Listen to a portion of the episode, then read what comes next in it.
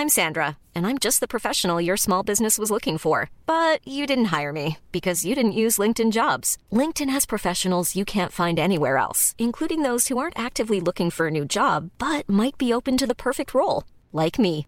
In a given month, over 70% of LinkedIn users don't visit other leading job sites. So if you're not looking on LinkedIn, you'll miss out on great candidates like Sandra. Start hiring professionals like a professional. Post your free job on linkedin.com/people today. Cette émission vous est proposée avec l'éblouissante participation de Vince Demley, David Eblé, Frédéric Rodriguez, Michael B et Jonathan Chazalet. Bonjour à tous et bienvenue sur le Rendez-vous Tech, l'émission qui explore et qui vous résume de manière compréhensible toute l'actualité tech, internet et gadgets.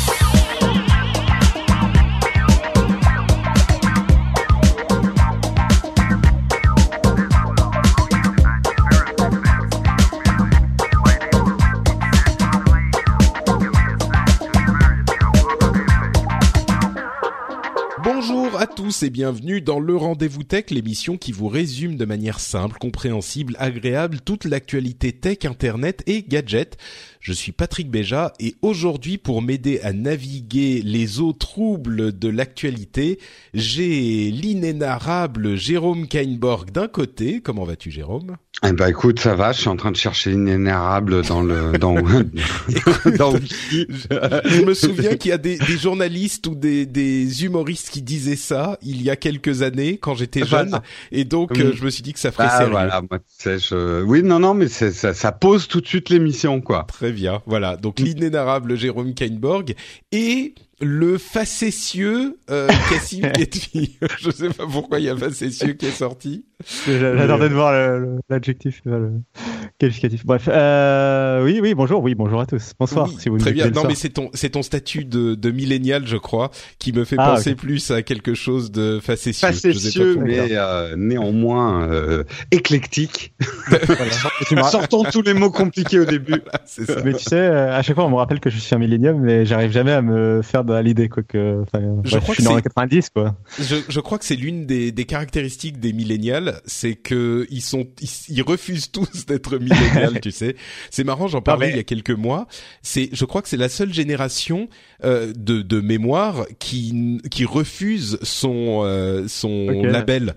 Tu sais, nous quand on était genre les baby boomers, la génération X, la génération Y, euh, tous ces gens-là étaient assez fiers de porter leur label en, en rébellion contre la génération précédente. Je crois que les millénials, c'est les seuls qui euh, disent aujourd'hui millénial, mais non, Burke, ah, qu'est-ce que tu racontes? T'inquiète pas. David, j'ai alors Ah. ça commence, ça commence, j'ai la livraison qui arrive, deux secondes. Ah merde. Non, bah ce que je, ce que j'allais Ouais. dire, Ouais. ce que j'allais dire, c'est de toute façon bientôt tu auras l'étiquette commune à tous. euh, tu seras vieux. Voilà. Ah ouais. La génération, t'as pas le déjà, choix. euh. Déjà, je, suis- je- déjà, je ne comprends pas Snapchat, alors tu sais, euh, je, Ah oui, je oui, commence déjà, à- le basculement a commencé, quoi. Ouais. Euh, Je c'est sais pas comment on a, je sais pas comment on appelle d'ailleurs les plus jeunes que les millennials, sans leur a déjà C'est donné les, un c'est titre. les bébés, oui. Euh, alors, Ouais, les- comment on plaisantait avant l'émission qu'on allait tous avoir les livraisons en même temps. Euh, visiblement, j'ai la mienne avant, donc je je sais pas si je couperai au montage. On va voir, meubler et puis. je- Non, non, mais t'inquiète, je, bien, je bien. meuble, prends ta livraison tranquille. Oui, euh, c'est pas les euh, euh, les natifs digitales qu'on les appelle les plus jeunes que les millennials, je Parce sais que plus. moi, le, le truc qui me perturbe avec les millennials, c'est juste qu'on est parti sur un autre sujet complètement, mais bon. Euh, ah les oui, bon, millennials, qui meuble, hein. Les millennials, ce qui me perturbe en fait, c'est que c'est euh, bah, millennials dans la- dans l'idée pour moi, c'est né- les gens qui sont nés aux, dans les années 2000 quoi. Enfin, c'est le dans le nom du, du- de la génération, il y a quand même l'idée de millénaire quoi. Enfin, je sais pas. Ouais, non, bah c'est ceux, oui, je pense c'est ceux qui étaient enfants au passage Voilà. du millénaire. quoi. Ouais, C'est ouais. le principe. Mais je suis pas né avec Internet, tu vois quand même. Enfin, je, je me rappelle d'un- d'une époque sans téléphone portable et sans Internet, tu vois. C'est ce qui me Ouais. fait me me dire Ouais. que. Ouais, moi je me suis souviens pas d'une totalement où, euh, où le téléphone, euh, il y avait des fils encore et on composait Oui, voilà. tournant. Et on se souvenait des numéros de téléphone de ses amis, tu vois. Ah Oula, bah oui, c'est un une époque carnet. très reculée, ça effectivement. Ouais, ouais, ouais. Bon, écoutez, euh, il y a un petit angle tech à ma livraison, c'est que j'ai pas arrêté de dire du mal de colis privés euh, sur les réseaux depuis quelques semaines. Et ben là, j'ai eu trois livraisons en deux jours et elles ont été euh, parfaitement effectuées. Ils ont appelé tout ça, donc je sais pas ce qui s'est passé. Favoritisme Ah, c'est ça. Ouais, voilà. Peut-être, Eh oui. peut-être. Le directeur du service marketing de colis privé qui t'a livré en personne. Voilà. Ouais. Il a pris son, il a Il pris a son meilleur livreur, tu sais, il a, il a un livreur spécial pour les, les influenceurs. Ah peut-être. Bon, en Ouais. tout cas, voilà, ça a été livré, c'est très bien. Mais vous, vous me disiez que vous avez aussi euh, autre angle tech.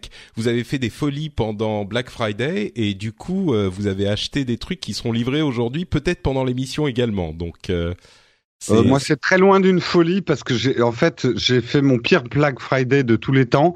C'est que j'ai essayé de rien regarder du tout pour pas avoir de tentation parce que de toute façon, j'avais pas de quoi les financer. Et par contre, il me fallait absolument un nouvel écran parce que le mien, c'est une catastrophe. Les pixels bavent de tous les côtés. Je fais du montage à l'aveugle, du montage vidéo à l'aveugle. Donc, ça devenait urgent. J'ai pas acheté l'écran que je voulais, mais j'ai acheté, on va dire, un, un, un pis-aller, j'espère pas trop mal. bon, ben espérons Ouais, c'est- aussi. Comme ça, tu vas pouvoir nous faire des belles vidéos sans flou. euh, pour- Exactement. Voilà. Moi, j'attends Final Fantasy XV. euh, Final euh, Fantasy XV, c'est vrai qu'il y avait sur les les jeux euh, et les les PlayStation et les Xbox One des deals absolument incroyables euh, qui qui étaient difficiles pour lesquels il était difficile de, de résister. Euh, c'est une fois de plus ça ça montre à quel point le Black Friday est devenu parce que pour ceux qui se C'est intéressant, pas- ouais. Oui, c'est intéressant parce que ça fait quand même pas longtemps que le Black Friday en France est aussi célébré par le commerce, enfin par euh, par les sites en France en fait tout simplement. Enfin le Black Friday c'est un, c'est une une tradition, américaine. américaine, oui, tout à fait, oui. Et j'ai l'impression que moi ça fait quoi deux ans que que le Black Friday existe en France? Enfin j'ai pour moi c'est quelque, Quelque chose chose quand même comme d'assez récent. Et ce qui est marrant, c'est qu'il y avait le Black Friday dans les magasins américains le vendredi de qui qui qui succédait à Thanksgiving ou qui était le, le vendredi de Thanksgiving, Hmm. pardon. Euh, et le lundi suivant a été né depuis une dizaine, une quinzaine d'années le Cyber Monday où il y avait les mêmes promotions sur les sites web. Et aujourd'hui, euh, tout se passe sur le web de toute façon. Donc il y a le Oui, Black Friday et le Cyber Monday sur les sur les sites web. Ouais, Donc, puis même euh, la semaine avant, t'as des promos. Enfin, c'est. Oui oui. Moi, je, je, je suggère qu'ils nous mettent un, un prélèvement obligatoire sur la consommation. euh... voilà, au moins les choses seraient claires. T'es obligé de dépenser telle somme d'argent, sinon tu te prends une amende. Voilà. Sachant que bon, le Black Friday, il y a encore une différence entre euh, la version française et la version américaine. Quoi. Enfin, aux États-Unis, c'est c'est une autre dimension, quoi, le Black Friday en sûr. termes de promotion. Euh, on a tous vu les vidéos. D'une part, il y a les promotions Ah, et puis les, les vidéos où les les hordes d'Américains furieux se précipitent dans les magasins et se marchent les uns sur les autres pour accéder à la télévision qu'ils vont payer 200 dollars de moins qu'en temps normal et où il y en a genre quatre au fond du magasin et euh, et la promo est terminée une fois qu'elles sont vendues. Donc, Mais euh, pour, ouais, pour rester dans la news tech, euh, c'est ce que je lisais ce matin, les records sont battus euh, 3 milliards aux États-Unis sur le Black Friday, dont, et c'est ça le plus intéressant, 1 milliard par le mobile. Donc Oui. euh, ça y est, les, les gens utilisent vraiment leur mobile pour acheter. quoi. C'est, Bah oui, on, c'est- on est en plein dedans. On parlait la, la semaine dernière du fait que la consultation de site web se fait désormais plus sur mobile que sur euh, que sur or- ordinateurs normaux, que sur vrais ordinateurs, et ça se confirme bah, une fois de plus, hein, un élément de plus. Mm. Donc euh, Bon, écoutez, euh, j'ai eu une partie de mes livraisons. Cassim a eu sa livraison. Jérôme, ça devrait pas tarder. Donc, je vous propose qu'on commence euh, l'émission euh, la vraie euh, avec, avec des sujets euh, encore une fois un petit peu euh, réglementaires et plutôt réglementation. Euh, et ça va être quand même assez intéressant. Donc, même si vous en avez un petit peu marre de la politique, je vous encourage à rester dans l'émission parce que c'est des sujets importants, au, des, de choses qui se passent en Angleterre, aux États-Unis, euh, et qui pourraient éventuellement se passer et qui se passent euh, bah, peut-être déjà même euh, chez nous aussi. Euh, il y a une vraie tendance qui peut comment dire euh, être un petit peu Inquiéter. inquiétante, on va dire voilà, qui peut inquiéter, on va dire les choses comme ça, on va rester sobre. Euh, dont qu'on va détailler, on va aussi reparler de la question des, des fake news, des fausses nouvelles, euh, sur lesquelles on a plus d'informations qui ont été creusées un petit peu. Et bon, ensuite, on aura bien sûr euh, tout un tas de news un petit peu plus tech tech spécifiquement, avec euh, bah, Microsoft qui bouge du côté du Windows Phone peut-être dans les dans les mois et les années à venir, euh, Google qui invente des trucs euh, encore incroyables avec des machines qui traduisent tout tout seul, etc., etc. Mais donc pour se lancer dans le premier gros sujet, la réglementation, les policies, la politique euh, des États-Unis et de du Royaume-Uni. Euh, on en parlait un petit peu la dernière fois, donc on va pas trop trop non plus euh, faire de redites, mais il y avait quand même des, des, on avait des explications généralistes. Là, on va plus rentrer dans ce qui se passe au niveau de la tech spécifiquement, avec des tendances qu'on peut déceler dans les avec les nominations de Donald Trump et puis surtout cette nouvelle loi au Royaume-Uni euh, qui qui a été euh, intitulée la Snoopers euh, Bill, la la la loi des comment on dit snooper en, en français euh, des fouilles merde. des fouineurs, voilà des fouilles de merde. C'est la version un petit peu moins un petit peu moins polie. Et donc on va venir au détail de cette de cette Snoopers Bill qui s'appelle en fait la Investigatory Powers Bill, euh, la, la loi des pouvoirs d'investigation hein, en Angleterre. Mais avant ça, la, la, les nominations de Donald Trump, qu'est-ce que ça peut euh, indiquer sur la, les choses qu'ils vont vouloir faire dans le domaine de la tech aux États-Unis? Et bien sûr, la raison pour laquelle on en parle, c'est parce que, comme toujours, euh, les États-Unis sont très importants pour la tech dans le monde et pour le reste. Euh, c'est un pays qui a une influence plus importante que les autres dans, sur le reste du monde. Alors, euh, la première chose qu'on a notée, c'est qu'il, euh, a commencé à faire des recherches un petit peu informelles sur la possibilité de fabriquer ces téléphones aux États-Unis. Euh, il y avait une, demande spécifique de Donald Trump sur la fabrication du matériel informatique dans le pays et on était tous d'accord sur le fait que ça serait très compliqué à faire, notamment parce que, par exemple, euh, l'une des choses qui rend possible les prix de ces appareils euh, aujourd'hui, c'est le prix de la main d'œuvre dans des pays comme la Chine. On sait notamment que la fabrication d'un iPhone euh, ou des autres appareils, hein, euh, des, autres appareils similaires, coûte à peu près 5 dollars en main d'œuvre. Alors évidemment, en, dans un pays comme les États-Unis, on s'imagine que ça coûterait plus cher. La politique de Donald Trump consisterait à, à donner des réductions d'impôts aux sociétés en question pour leur permettre la chose L'autre problème qui sera plus difficile à résoudre, c'est celui du savoir-faire qu'on évoquait déjà il y a quelque temps. Il y a très peu de savoir-faire euh, dans ce domaine aux États-Unis, donc je dirais que la fabrication de téléphones euh, de marque américaine aux États-Unis reste compliquée à envisager, euh, mais elle a été peut-être comment dire elle, reste très compliquée à envisager, mais moins qu'il y a deux mois, évidemment, parce que par la force des choses, euh, les sociétés en question s'y intéressent un petit d'un petit peu plus près.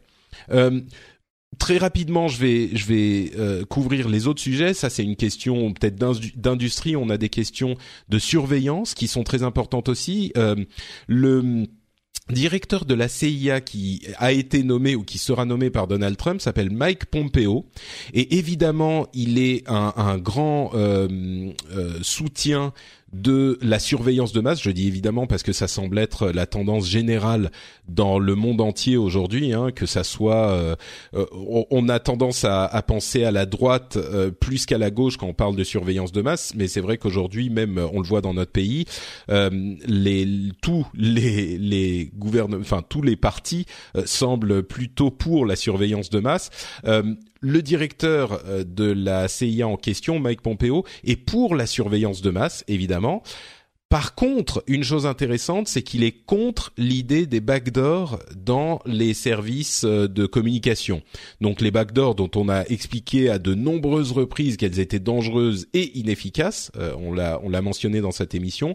Euh, sans doute pour cette raison, j'imagine, hein, la CIA ne semble pas avoir ça au programme. les gens qui sont nominés ou en tout cas qui sont nommés pour aider euh, le gouvernement de Donald Trump à gérer la FCC qui gère les, les, lois et les règles des télécommunications. Par contre, là, c'est un petit peu plus sombre.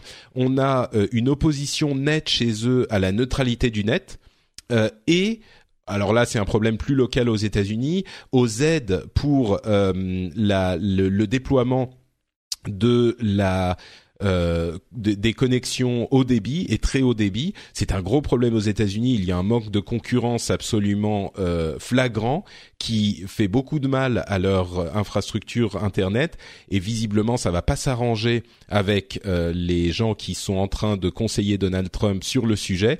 Alors pour nous, plus préoccupant, c'est la question de la neutralité du net, effectivement, qui est un petit peu remise en question euh, par ces gens-là. Euh, voilà, en gros, pour ce qu'on peut dire, euh, d'une part, pour la surveillance, oui, mais pas de backdoor. Pour la neutralité du net, non. Donc, une préoccupation dans ces deux domaines. Et puis, on peut, on parlera rapidement de la loi euh, en Angleterre juste après, mais déjà votre avis sur toute cette histoire, manufacture aux États-Unis, euh, surveillance de masse, euh, neutralité du net, est-ce que ça vous évoque quelque chose? Est-ce que ça aura des effets chez nous? Euh, bah moi, vas-y Cassim, je, je, non, mais je, voulais, je voulais juste dire déjà un mot sur la fabrication aux États-Unis euh, des produits Apple, euh, pour rappeler aussi qu'il y a une autre problématique que juste euh, la main d'œuvre et même le, le savoir-faire. Enfin, dans, dans, le savoir-faire, on pourrait inclure déjà le fait qu'il va falloir des usines. Enfin, il y a une quantité de main d'œuvre, de pouvoir de, de, puissance de production en fait, qui aujourd'hui est énorme en Chine. Enfin, on, on se rend pas compte, je pense, du nombre de smartphones qui est capable de produire la Chine euh, pour pour euh, Apple, mais pour toutes les entreprises quasiment. Euh, oui, que ce du, secteur. enfin tous quoi. Oui, ils sont tous fabriqués là-bas, c'est sûr. Et il y a une, autre problématique qui est celle des composants en fait, parce que bon, la matière première vient d'Afrique et d'Asie en, général, mais après, il y a, cette matière première est transformée déjà en composants, enfin tout ce qui est processeur, batterie, écran. par exemple, je me rappelle plus l'écran, je crois de, des iPhones, il est fabriqué au Japon. Euh, enfin la, la, batterie, euh, je sais pas, va être en Chine, etc. Donc c'est souvent en Asie en fait que ces composants vont être euh, fabriqués. ça, Apple, ils ont aucun contrôle. Enfin, ils ont pas vraiment de contrôle là-dessus. C'est-à-dire que c'est leur sous-traitant. Enfin, c'est même pas leur sous-traitant. C'est leur, c'est les fournisseurs, type Samsung, Sharp, Donc on parlerait plus que de fabrication de l'ensemble de l'appareil, on parlerait de l'assemblage là qui pourrait. Mais du coup, ça, ça rajoute une, une, notion de coût parce que du coup, quand tu fais, quand tes composants viennent d'Asie, qu'il va falloir que tu les fasses, tu vois, que tu les stockes. Enfin, oui, euh, tu les trimbales jusqu'aux États-Unis, tu les stocks, tu gères les, les stocks effectivement, et puis tu. Dans l'assemblage était local, c'était quand même beaucoup plus simple après en termes de. C'est plus simple d'envoyer euh, d'envoyer un téléphone fini fabriqué que d'envoyer tous les composants. Ouais. Hmm. Ouais, c'est ça. Il y, a, cette problématique-là en plus, voilà. Et d'ailleurs, euh, donc quand Apple faisait ses prospections, justement, ils l'ont fait auprès de Foxconn et de Pegatron, qui est une autre grande, un grand assembleur chinois euh, bah, enfin, les deux ont dit que enfin, ça va coûter euh, très cher si vous voulez faire ça. Enfin, ça va être très compliqué quand même. Euh, de... Donc voilà, ce sera pas, à mon avis, ce sera pas pour l'iPhone 8, hein, ce sera pas pour l'an prochain. Mais euh, non, mais c'est sûr que c'est intéressant de voir au moins que Apple peut-être essaye de s'y intéresser. Oui, bah, qu'ils fassent leur enquête, c'est normal. Hein. Ils veulent être prêts. Ils voulaient être prêts pour le cas où Donald Trump serait élu et pour le cas où il ferait il ferait passer des lois qui imposeraient la fabrication aux États-Unis ce qui semblait peu probable. Hein. On pensait à de la rhétorique de campagne, mais bon, aujourd'hui, Dieu sait ce qu'il va faire, quoi. On sait un petit peu. Il y a aussi, bon, ce qui, ce qui, euh, ce qui est aussi intéressant pour l'Europe, euh, qui va peut-être nous affecter aussi, c'était la notion de euh, que Donald Trump voulait peut-être leur faire une promotion, enfin, comment dire. vous savez qu'il y a beaucoup d'argent d'Apple, des, de grandes entreprises de tech qui est stocké en dehors la taxe, la taxe pour le mmh. rapatriement, oui pour le rapatriement de, de, de leurs fonds en fait. Euh, et or, euh, ce fonds en fait servait souvent à faire des rachats d'entreprises, euh, bah, soit asiatiques, soit européennes, selon où était l'argent. Euh, en particulier, par exemple, enfin moi je connais plus pour Microsoft, mais c'était pareil pour Apple et Google. Mais il y avait par exemple le rachat de Nokia ou le rachat de Mojang, le, enfin le l'éditeur de Minecraft euh, par Microsoft. Tout ça, c'était de l'argent. Enfin, c'était des rachats effectués avec de l'argent qui était stocké aux États-Unis, en Europe en fait, qui ne pouvait pas sauf à payer très cher en taxes euh, rapatriés aux États-Unis. Donc du coup, ça va peut-être, enfin, si vraiment Trump met en place cette mesure de réduire la taxe, ça va peut-être ralentir les euh, rachats de start-up euh, européennes ou de d'entreprises européennes. Oui, effectivement. Mm. Bah, euh, ce que j'ai à dire, moi, c'est à peu près la même chose. Euh, je pense que même Trump, il y croit pas euh, à, à, construire des iPhones. Enfin, on est dans de la démagogie, dans du discours de politique, parce que, alors, il faut quand même se rappeler qu'il y a une petite toute petite partie de production Apple qui est aux États-Unis. Les fameuses poubelles noires, euh, les Mac Pro, euh, sont fabriqués dans une usine aux États-Unis. Et donc là, on a des produits. Oui, bah, et puis on a des produits parce que finalement, le problème, c'est pas tant euh, ramener du, du, job aux États-Unis. Est-ce que le consommateur américain est, payé, est prêt à payer son iPhone 2000 dollars pour le produire aux États-Unis? Donc tout ça, et puis quelque part, quand il réfléchit même mathématiquement, c'est débile. Je crée des emplois en vous donnant des crédits d'impôt. En gros, je prends de l'argent dans une poche pour, enfin, c'est euh, c'est pas comme ça que tu relances une économie. Par contre, c'est comme ça que tu plais euh, aux chalands. Euh, enfin, c'est c'est de la politique, quoi. C'est bah, c'est du réalisme économique. Pour pour voir les choses un petit peu avec comme l'avocat du diable, comme je le fais souvent on, on, prend de l'argent à ceux qui vont payer euh, leur iPhone plus cher et on le donne à, aux gens qui vont le fabriquer finalement d'une certaine manière, tu vois. Donc on ramène de l'emploi dans les campagnes euh, désaffectées et de, de du milieu des États-Unis. Bon, je j'avoue. De toute façon, tous les pays industriels ont ce problème. On voudrait recréer nos industries d'antan, mais les travailleurs sont pas prêts à reprendre des boulots euh, qu'il y a dans ces industries-là. Euh, qui en un peu de... Pardon, oui, c'est sûr que là on se, on a déjà parlé euh, euh, politique la dernière fois. Revenons sur la question de la surveillance de masse du coup, parce que on ne sait pas finalement ce qui va se passer sur la, la cette histoire d'iPhone et de, de fabrication aux États-Unis, mais effectivement la surveillance de masse, la neutralité du net, j'imagine que ça vous évoque des choses aussi? Oui, bah, surtout moi, ce qui m'inquiète le plus, c'est euh, s'il y a de nouveaux attentats, il y en aura probablement. Euh, vu le programme sur lequel Trump a été élu, il sera obligé de frapper très fort sur la table euh, pour, euh, pour pour garder le soutien entre guillemets de, de ceux qui l'ont élu. Et du coup, euh, je pense que des questions de neutralité du net, de surveillance vont être balayées d'un revers de la main. Quoi, ça ça ira très vite et très fort. Il prendra pas de gants, à mon avis. Ouais, c'est c'est effectivement bon au-delà même de la de la possibilité. c'est un petit peu quand tu dis ça, je te comprends mais en même temps, je me demande comment est-ce qu'on peut aller encore plus loin que ce qui est déjà en train d'être fait. Peut-être qu'aux États-Unis, on a euh, Enfin, c'est invraisemblable parce qu'aux États-Unis, on avait un système qui était déjà euh, assez extrême, et on est en train de se rendre compte que au Royaume-Uni, euh, avec cette nouvelle loi qui a été votée, qui est en passe d'être, euh, en fait, ils attendent simplement l'approbation euh, de la reine, qui évidemment n'a qu'un rôle cérémonial. Elle met sa signature sur sur toutes les lois qui, qui passent, c'est normal. Donc, elle a été votée, et cette loi de surveillance en, en Angleterre, elle est vraiment Enfin, elle, est vraiment va plus inquiétante. Loin. Elle va, elle va plus loin que tout ce qu'on a vu. Il y a, alors, qu'est-ce qu'ils peuvent faire? Détaillons, hein, détaillons un petit peu. C'est un peu, bon, allez, qu'est-ce qu'ils peuvent faire? Ils peuvent, euh, ils ont le droit de hacker n'importe quel appareil euh, et de télécharger les informations d'un appareil, euh, d'un appareil euh, électronique. Ce qui est un petit peu normal d'une certaine manière. Il y a un mandat qui doit être délivré pour euh, qu'il que ça soit légal.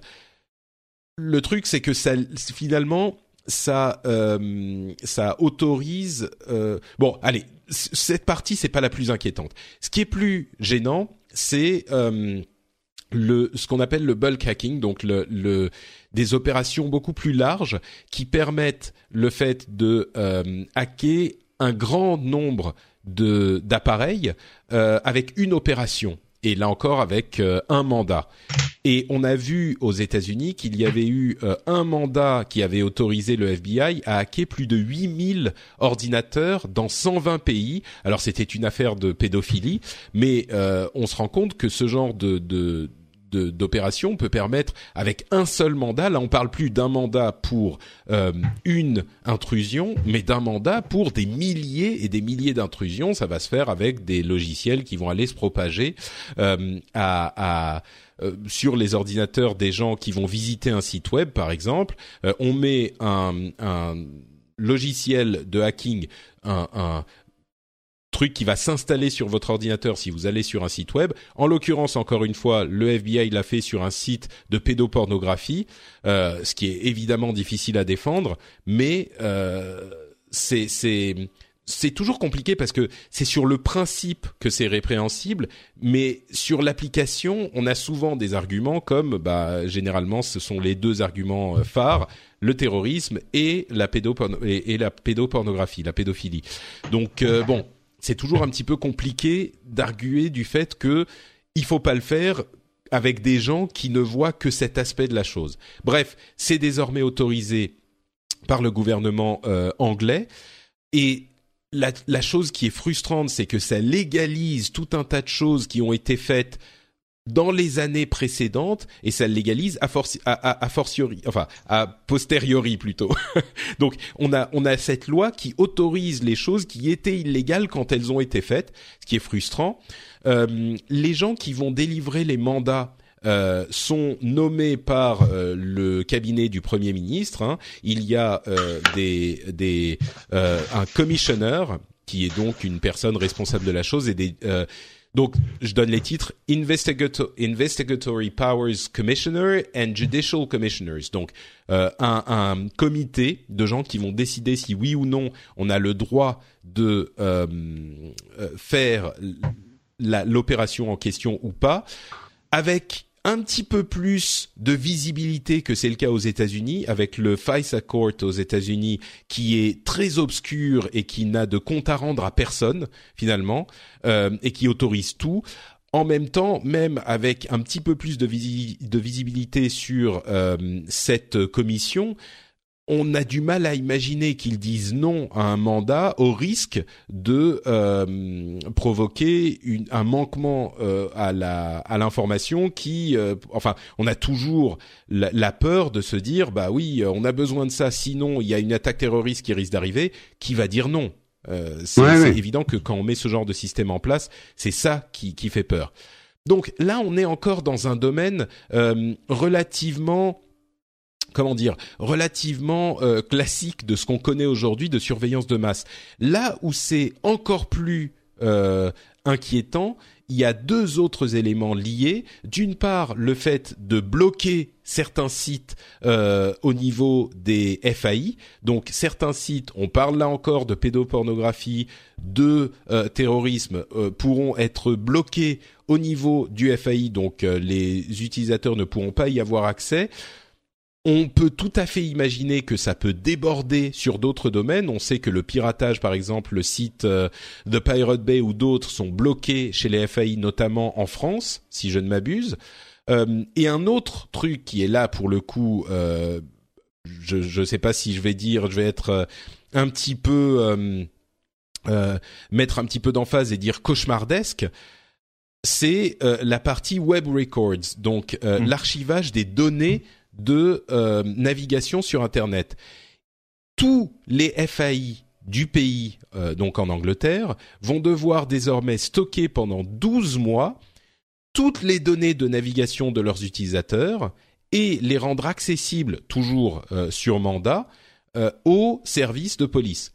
Donc, je ne sais pas si on, si on prend la mesure un petit peu de ce que ça veut dire ça toutes les choses que les Anglais vont faire sur Internet désormais, tous les sites qu'ils vont visiter seront stockés par leur euh, fournisseur d'accès Internet et rendus accessibles aux forces de police.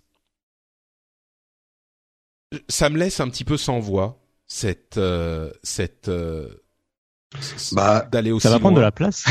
Moi, je vais le week-end, je vais le week-end prochain à Londres. Bah, ils auront mes photos Instagram. Mais tu sais, tu, tu, on dit ça en plaisantant. Ah bah ils auront des photos Instagram, machin. C'est, c'est sûr que on peut euh, voir les choses de cette manière. On se dit, c'est si on étend un tout petit peu l'argumentation, c'est bon, oh, j'ai rien à me reprocher. Pourquoi euh, Non, non. Pourquoi est-ce que je disais ça pas comme ça, mais oui, oui, je vois où tu veux en venir. C'est imaginer, enfin, imaginons que on ait tous des bracelets aux chevilles qui indique à, enfin qui stocke nos données GPS de déplacement constamment et que toutes ces données soient accessibles euh, par les forces de police. Enfin, c'est le genre de choses, je sais pas, c'est le genre de choses qui sont inquiétantes instinctivement mais qui, euh, on en parlait pour le TES euh, la, la, la, dernière fois, et entre parenthèses, euh, on disait à l'épisode précédent que les données incluses dans le, le TES existaient déjà dans d'autres fichiers. C'est pas tout à fait le cas puisque les empreintes digitales et les photos numérisées n'étaient pas aujourd'hui dans les fichiers existants et elles seront dans le TES. Donc il y a bien plus d'informations. Euh, il y a effectivement plus d'informations dans le TES, mais toutes ces informations si on est dans un monde idéal où euh, la, police est euh, complètement sans faille et où les services de surveillance n'ont pas d'abus possibles, oui, effectivement, pourquoi ne pas leur donner toutes les informations du monde euh, pour qu'ils puissent mieux faire leur travail? Admettons. Mais d'une part, on, le sait, on l'a en exemple à de nombreuses reprises, c'est loin d'être le cas. On a des abus en permanence et partout. Et c'est pour ça, généralement, qu'on limite les pouvoirs d'un gouvernement et des services de police par la loi et par la, la, euh, enfin, on limite le pouvoir, de, l'exécutif par le judiciaire. Non, mais, c'est même plus que ça. On limite l'exécutif, le judiciaire et euh, le, oui, aussi. le, enfin, on limite tous les pouvoirs par l'équilibre des pouvoirs, mais aussi on dit il n'est pas possible. Pourquoi est-ce qu'on a besoin de mandats? Pourquoi est-ce qu'on a des procédures qui sont censées être suivies pour éviter les problèmes, pour éviter les abus? Et là, on est la logique selon laquelle on est en train de mettre en place toutes ces lois, c'est ah bah oui, mais on a besoin de ces informations pour faire notre travail et on pense pas du tout aux abus potentiels. Aujourd'hui d'une part et aux abus potentiels à l'avenir. Enfin, il, me paraît assez incroyable de mettre en place des, euh, des, des systèmes aussi sans même parler de dangerosité, mais aussi larges, qui réunissent autant d'informations et autant de pouvoir dans les mains euh, métaphoriques d'un seul, d'une seule organisation ou d'une seule, euh d'un seul service, et de ne pas se dire ah oui mais peut-être qu'un jour ce type de euh, de, de fichier pourrait être utilisé par d'autres personnes qui seraient au pouvoir, par d'autres. On le voit avec euh, l'élection de Trump, par exemple, du coup, justement. Enfin, euh, non, mais il y avait cet argument de, enfin, surtout quand Trump a été élu, en particulier, enfin, au lendemain de l'élection, il y avait beaucoup cette frayeur de. Vous vous souvenez tous les problèmes qu'on avait avec la NSA et tout, et avec les lois un peu justement de surveillance généralisée euh, quand c'était sous Obama et que oh mais c'est Obama il est gentil il est, il est cool euh, bah maintenant c'est Trump le président quoi donc non mais c'est vrai qu'il y a une fin on ne sait pas quel gouvernement on aura, euh, c'est oui, évident. D'accord. Mais euh, déjà l'étape 1, euh, enfin voilà, on peut s'imaginer. Enfin les, en gros, le pouvoir peut changer, les lois restent quoi. Ah, c'est surtout ça, Cassim. Excuse-moi, je vais te donner la parole, Jérôme, mais c'est surtout ça qui est important. Ce, ce qu'il faut, ce à quoi il faut vraiment penser quand on fait ce genre de loi, c'est que il est facile de faire des lois, il est quasiment impossible de les euh, de revenir en arrière. Qui demain va aller dire ah mais oui, euh, aujourd'hui on n'a plus besoin de ce genre de fichiers dans un monde où on peut toujours brandir la menace du terrorisme. On va dire ah oui, mais euh, si on n'a plus accès à ces informations, les terroristes auront un travail plus facile. Ah bah, qui va prendre le... risque? Qui va prendre le risque de, de, de supprimer ce genre de, de fichiers L'exemple, on l'a en France. Euh, L'état d'urgence, il va jamais être enlevé. Enfin, a bah, priori, là, enlevé, mais euh... bah, ça fait un an, ça fait déjà plus d'un an qu'il est en place et bon, bah, enfin, c'est devenu le nouveau normal, quoi. Et en même temps, enfin, avant l'état d'urgence, on avait augmenté régulièrement le palier de Vigipirate et on n'était jamais à chaque fois revenu en à chaque fois qu'il augmentait, on, on revenait jamais en arrière, quoi. On était en rouge depuis, je sais plus, depuis 2001, euh, etc. Enfin, Alors, donc. Euh... Ouais, ok. Du coup, je vais poser une question à Jérôme. Et là, ça me fait mal de poser la question, mais il le faut. Est-ce qu'on vit moins bien depuis qu'on est dans l'état d'urgence? Est-ce qu'on a vraiment... Bien sûr que non. Ben, c'est tout, je- c'est tout le truc, euh, c'est tout le truc dérangeant, quoi. Tu sais, moi, ce que, à quoi ça me fait penser tout ça Je vais, je vais donner un coup de pied dans l'intermédiaire. Ça me fait penser à la blague de la poudre de crocodile. Est-ce que vous connaissez la blague de la poudre de Non, crocodile mais j'ai hâte Non, que tu nous la racontes. C'est deux, c'est deux hommes qui sont dans un compartiment de train et il y en a un qui Ah, répand oui. la poudre de partout Oui, oui. et l'autre lui dit mais qu'est-ce que vous êtes en train de faire? Il dit bah je mets de la poudre anti-crocodile. Et l'autre lui dit mais il n'y a pas de crocodile ici. Et l'autre lui dit bah vous voyez c'est efficace. C'est un peu le problème de ce type de lois qui nous font passer. Quelque part moi j'y vois beaucoup de politique là-dedans. C'est que c'est des lois euh, win-win. C'est-à-dire que s'il n'y a plus d'attentats ou que les attentats, comme tu dis, est-ce qu'on vit moins bien ou est-ce qu'on vit mieux? S'il ne se passe rien, on pourra dire, bah, c'est quand même grâce aux, aux lois de sécurité que nous avons prises et les mesures de sécurité. Et s'il se passe quelque chose, on pourra dire, ah ben, nous avons bien Bah, fait quand même de renforcer la sécurité. Donc, moi, ce que j'ai l'impression, c'est que tous ces gouvernements, et le nôtre compris, devant l'incertitude de l'avenir, et c'est vrai qu'il est flippant, l'avenir, quand on voit effectivement toutes ces manœuvres euh, euh, terroristes, etc., euh, en fait, ils, ils se protègent, ils se protègent eux avec ces lois, parce qu'ils seront gagnants dans les deux cas. Euh, et Bon. c'est ça qui est inquiétant, c'est qu'on est en train de faire passer justement des choses qui, comme tu le dis, peuvent être très inquiétantes parce que détournées de manière sinueuse. Je suis pas en train de vous dire que demain ça va être Black Mirror. Euh, mais qu'il va y avoir effectivement euh, peut-être des radicalisations, on va dire soft, lentes, euh, de, de certaines pratiques gouvernementales et ce genre de choses, et ils auront toutes les lois qui seront passées à notre époque euh, à portée de leurs mains pour faire ce qu'ils veulent. Voilà. Hein, C'est vrai qu'on a on a l'impression que on se dit si on commence à parler de gouvernement totalitaire, on a un petit peu l'impression que euh, ah oui mais euh, ça n'arrivera ça n'arrivera jamais. Tu vois, on se dit mais euh, qu'est-ce que vous qu'est-ce que vous racontez si on veut parler de Stasi et de Ouais, ça, et justement. d'Allemagne de l'Est, euh, enfin j'ai un problème mais- avec ça. J'ai un problème avec ça dans les débats justement. C'est euh, on a plus depuis qu'il y a eu l'invention du point Godwin.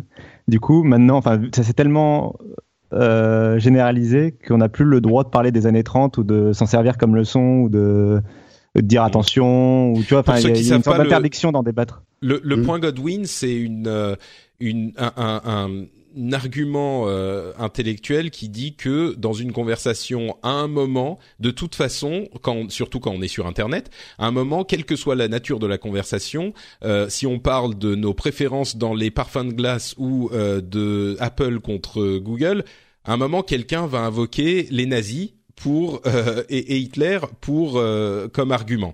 Mm. Et donc, à partir de ce moment, la conversation est terminée. Et c'est vrai que c'est le point Godwin, ça arrive tout le temps, ça arrive souvent, c'est amusant, et c'est vrai que ça déraille les conversations de parler de ce genre de choses à un moment. Et t'as raison, Cassim, moi j'en parle aussi euh, régulièrement. Le point Godwin, il est ridicule quand on parle de euh, notre burger préféré du McDo, mais il n'est pas ridicule quand on parle de politique et de sécurité. Donc, Et on s'est euh, interdit un peu. Enfin, il y a eu un moment. Enfin, je trouve qu'on s'est un peu interdit d'en parler du coup. Enfin, Ouais. il y a plus de. Enfin, Non, non, mais t'as raison, t'as raison. Et alors, pour revenir au sujet dont on parlait, le, Oui. la, la surveillance de masse euh, qui est instaurée par la, le, le IP Bill au, en Angleterre, euh, ce point qui moi me dérange tellement de la la- l'archivage euh, des données de navigation de tous les euh, gens, de tous les utilisateurs d'internet dans le pays, est-ce que euh, est-ce que c'est aussi quelque chose qui vous inquiète ou est-ce qu'il n'y a pas un moyen de le voir en se disant bah oui c'est un mal nécessaire qui finalement ne fait pas tellement de mal parce que concrètement on a toujours du mal à expliquer pourquoi est-ce que euh, il faut s'en méfier comme la, la peste euh, de ce type de, de de collection de données. Qu'est-ce que ça change dans notre quotidien quoi? Qu'est-ce que pourquoi est-ce que c'est pas bien? C'est compliqué à expliquer. Bah, euh, quand même, euh, si euh, tu, tu parles de la, la loi d'urgence en France, euh, on voit quand même dans des arrestations et des procédures euh, qui vont à la va-vite aujourd'hui. Enfin, c'est sûr que si tu lis la première page des journaux, tu vois rien, mais il faut lire la deuxième et la troisième. Euh, ça change quand même les choses et de manière, moi, je trouve inquiétante. Je ne peux pas dire qu'on est exactement dans le même monde qu'avant euh, depuis que, Bah. enfin, moi, c'est l'impression que j'ai. Hein. il y avait un exemple concret. euh, C'était euh, pour la. euh, comment s'appelle ce rassemblement à Paris pour l'écologie. Euh, des gouvernements. Cap 21, c'est ça COP 21. C'est ça Mm. C'est ça Oui, oui, COP 21. euh, où, euh, bah, où euh, Hollande, il me semble, plusieurs mois après, avait avoué que bah, l'état d'urgence était quand même vachement bien pratique pour euh, pouvoir interdire les manifestations de d'écologistes en fait qui s'opposaient, enfin qui trouvaient que ça allait pas assez loin, que ce que proposaient les gouvernements allait pas assez loin, etc. Et que du coup, il s'était un peu, il avait un peu utilisé l'état d'urgence euh, et les pouvoirs donnés par l'état d'urgence pour faire autre chose que juste de la lutte contre le terrorisme, sachant que le terrorisme, en général, quand on parle de terrorisme, on parle pas du terrorisme écolo ou de plusieurs formes de terrorisme, on parle de, du terrorisme, euh, du Moyen-Orient, euh, Daesh, tout ça, tout ça. Quoi. Euh, Ouais. Donc, Bon. donc ça, c'est un exemple concret. A priori, il l'a- enfin voilà, euh, j'ai plus la- euh, l'article en tête, mais normalement, il l'avait admis de lui-même. Donc, faut dire, c'est un exemple vraiment admis, voilà.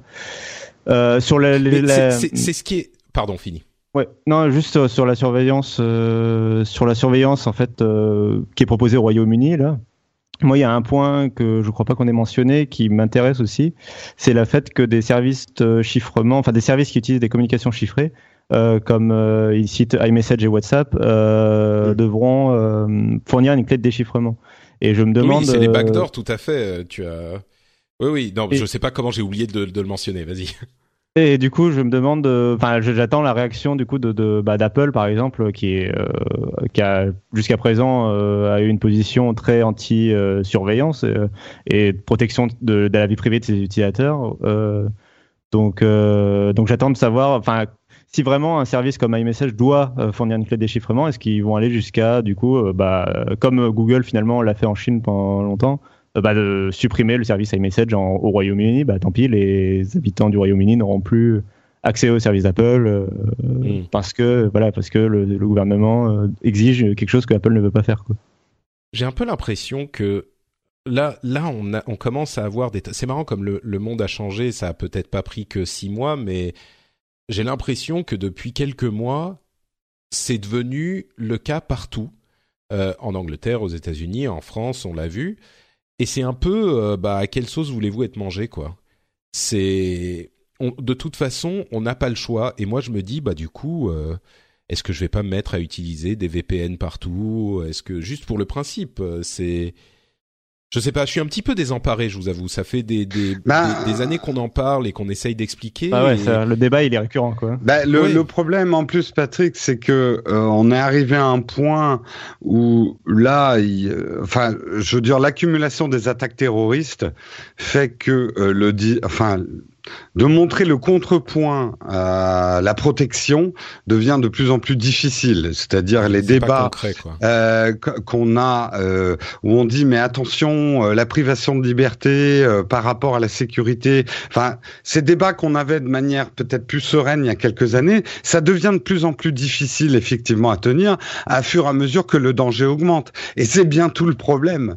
C'est que plus les gens ont peur plus on vote des lois qu'on regrette largement une génération après mais la génération qui est dedans elle elle voit plus parce qu'elle ne voit plus que le danger et la peur Euh, l'ironie de la chose, c'est que le terrorisme, euh, bah, c'est là pour installer la terreur et pour vous Exactement, quoi. Mais, euh, on est en train, si on, enfin, je, on va pas partir dans des grands débats philosophicaux et tout ça, mais si on regarde moi, sereinement mais- ce qui se passe aujourd'hui dans le monde, les terroristes sont en train de gagner. C'est-à-dire que ce qu'ils appliquent et ce qu'ils veulent est exactement ce qui est en train de se passer.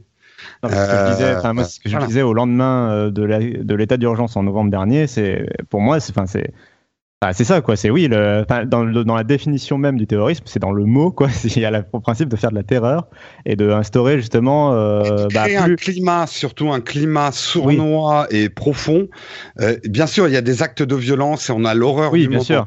Mais le problème, c'est que tout ça a distillé euh, dans nos esprits et même les esprits les plus, les- même les esprits des lumières et euh, ceux qui veulent la liberté et tout ça. Moi, j'entends des gens qui je, je connaissais il y a quelques années qui n'auraient jamais tenu ce genre de discours et qui commencent à tenir des discours protectionnistes avec un peu de, oui, je suis plutôt pour la liberté, mais là, quand même, euh, c'est chaud, quoi. Euh, Tu vois, on glisse petit à petit dans un et c'est normal parce que l'être humain a besoin de protection. Il a besoin de liberté, mais il a besoin de protection.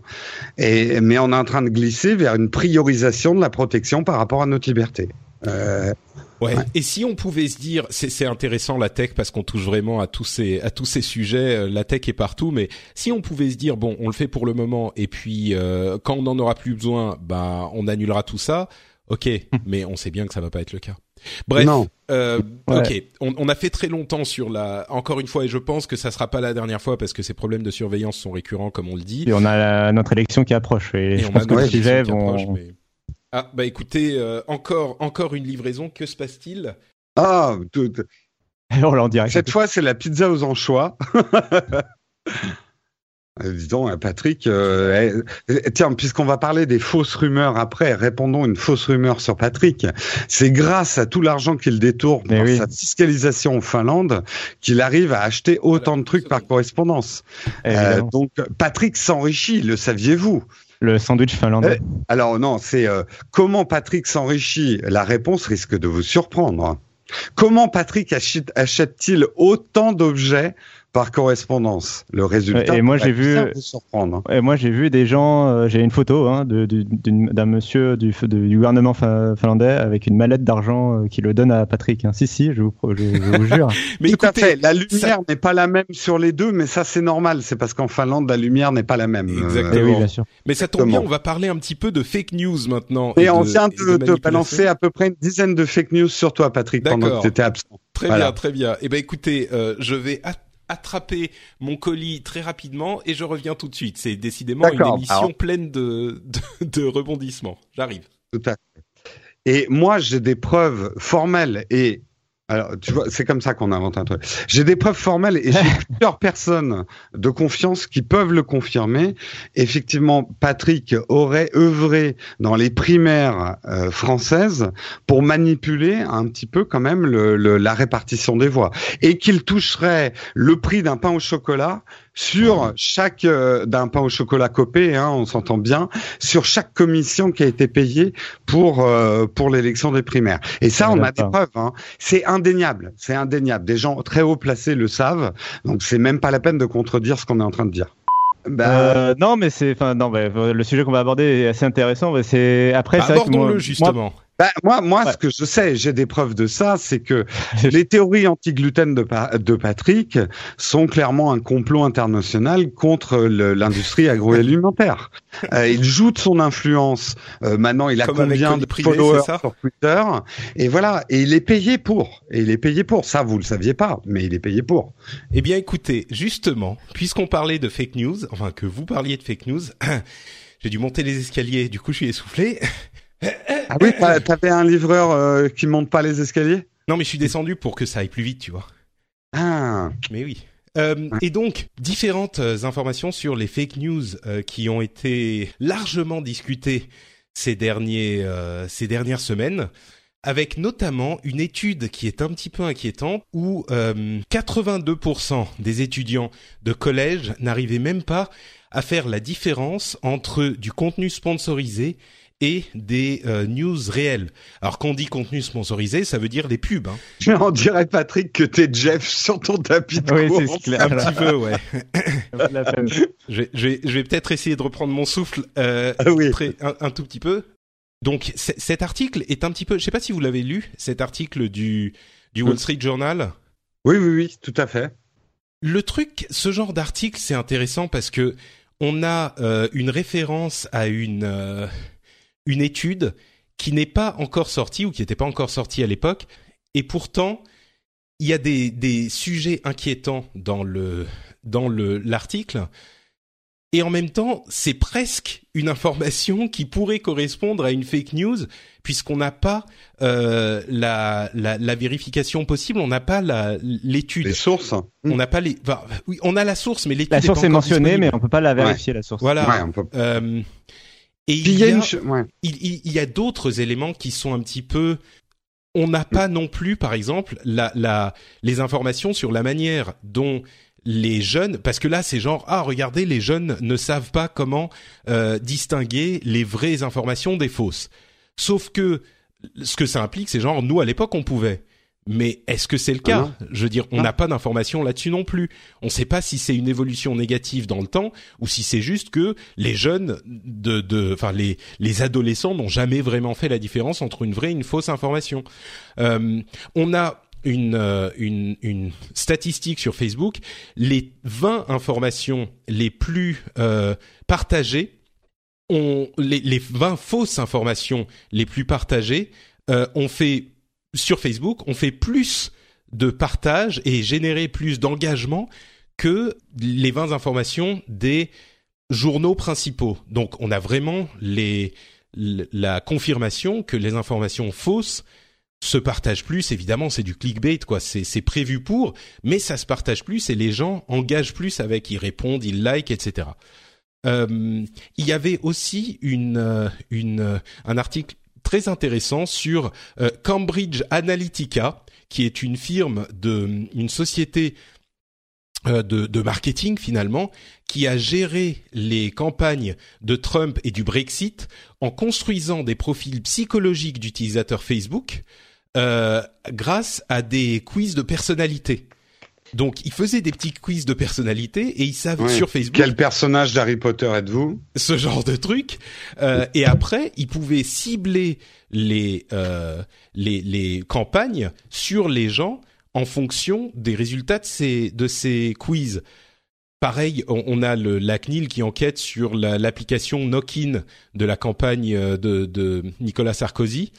Euh, l'application déterminait physiquement dans le monde l'adresse des gens qui étaient plus faciles à cibler grâce à des informations collectées sur Facebook. Enfin, plus faciles à cibler, qui étaient plutôt sympathisants euh, de, de, Sarkozy.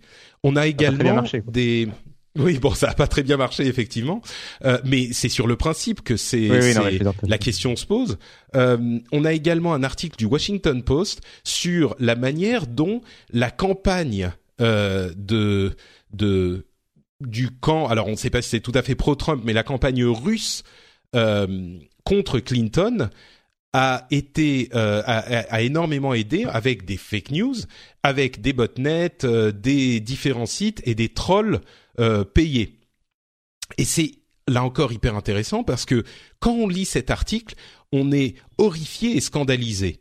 Et ensuite, on va lire l'article de Fortune qui est qui est lié au truc et qui explique que en fait les organismes dont, auxquels fait référence le Washington Post, qui est quand même un, journal sérieux, sont euh, en fait des trucs qui sont euh, des organismes qui sont des, des, petites boîtes de, de marketing viral. Et quand on dit des trolls payés, c'est possiblement des euh, adolescents euh, boutonneux, c'est-à-dire que c'est pas un truc hyper organisé, c'est des adolescents boutonneux avec l'image euh, en question qui sont au fin fond de la Sibérie, qui s'emmerdent euh, et qui vont euh, troller avec ce genre de truc. Mais en même temps, est-ce que c'est pas tout aussi valide si ça génère de l'engagement? Enfin, c'est un petit peu autant avec la question de la surveillance, ça a l'air d'être le cas partout. Euh, et, et c'est un petit peu, moi je me dis, bah c'est juste à quelle sauce eh, voulez-vous être mangé? Et de toute façon on sera mangé.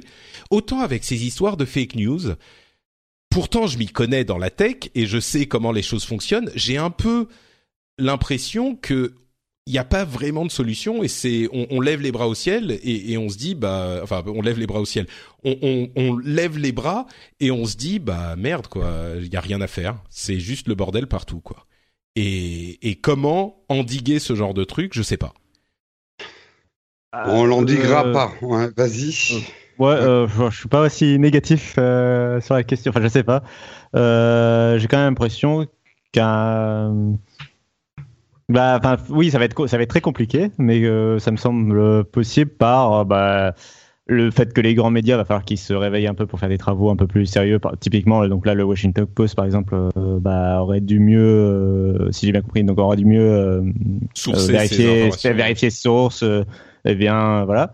Euh, et dans le sens, euh, par, enfin, je faut aussi remettre en responsabilité les euh, bah, les lecteurs ou ou pas forcément les lecteurs, même les, les tout simplement la personne sur Facebook qui va passer une news et qui aura tout de suite envie de la partager.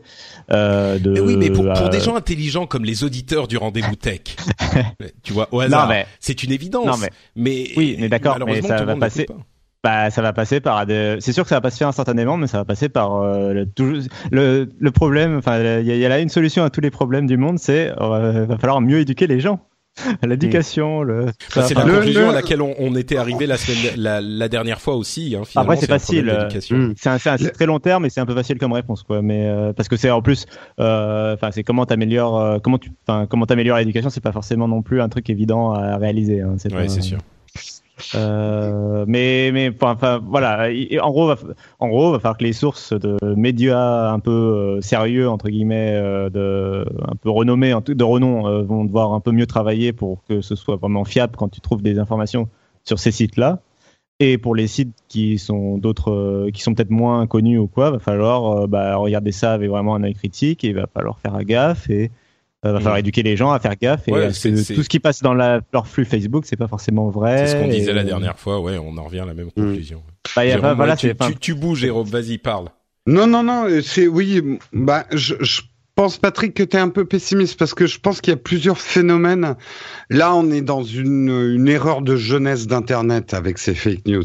C'est-à-dire que toute époque se fait berner par son média principal. Euh, nos grands-parents croyaient que parce que c'était une photo, c'était vrai. Euh, après, c'était parce que euh, c'était dans le journal, c'était vrai. À la radio, c'était dans la télé ou à la radio, c'était vrai. Et en fait, chaque génération s'aperçoit que tous les médias ont toujours cherché à tromper euh, les masses. Là, le truc, c'est qu'on est avec Internet, qui est la caisse de résonance la plus énorme qu'on ait jamais inventée, et où une histoire complètement débile et qui n'a aucune euh, peut avoir une caisse de résonance énorme juste parce qu'elle est drôle ou aguicheuse ou racoleuse ou voilà. Moi ce que je vois et ce qui m'amuse quand je regarde ce que les gens postent par exemple sur Facebook c'est que c'est des gens tu les aurais dans un dîner, ils diraient non mais moi j'achète jamais cette presse torchon euh, qui qui parle qui parle des, des euh, de qui couche avec qui et, et des, des conspirationnistes et tout ça. Mais c'est les premiers et je le dis, moi, devant tout le monde dans cette émission, il m'est arrivé aussi de cliquer sur des articles. J'en ai honte parce que je sais que c'est moi qui contribue finalement au système en cliquant, parce qu'on a tous cette nature voyeuriste dans la nature humaine, aussi intelligent soit-on. On va tous aller voir euh, les dix stars qui ont mal vieilli à Hollywood ou, euh, ou ce genre de trucs, un jour de faiblesse je me retiens avec une mais force. On se retient. Mais, oui, oui. je crois pas avoir jamais cliqué sur un truc comme ça. Et pourtant, je le sens. J'en, j'ai envie de cliquer sur les 10 stars qui ont mal vieilli. C'est fou, quoi. C'est on, on, est, mais on est des on est des petits mammifères euh, avec des, des petits nez qui veulent farfouiller euh, dans, dans, dans les autres. Enfin, c'est notre nature humaine. Quand c'est les stars qui ont mal vieilli, c'est pas trop grave. J'en arrive au final. Là où je dis où il va y avoir un processus d'autorégulation par rapport à, à, ces fausses news, ça va être en termes de réputation. Parce que oui, on est des fouilles merde par essence, mais au bout d'un moment, on tient notre réputation euh, en société. Alors, je suis pas en train de dire qu'on va être comme dans l'épisode de Black Mirror à tous se donner des notes mais il y aura quand même une crédibilité de source. C'est-à-dire que celui qui continuera, euh, là, c'est un peu nouveau tous ces trucs euh, BuzzFizz, machin, Topito, euh, 10 trucs. Donc euh, on s'amuse avec, mais au bout d'un moment, ça va dévaloriser socialement de relayer, de lire ce type d'article. Et tes amis seront témoins de ta lecture et quelque part te noteront soit en mettant des clics je ne crois pas, tu n'es pas une source crédible.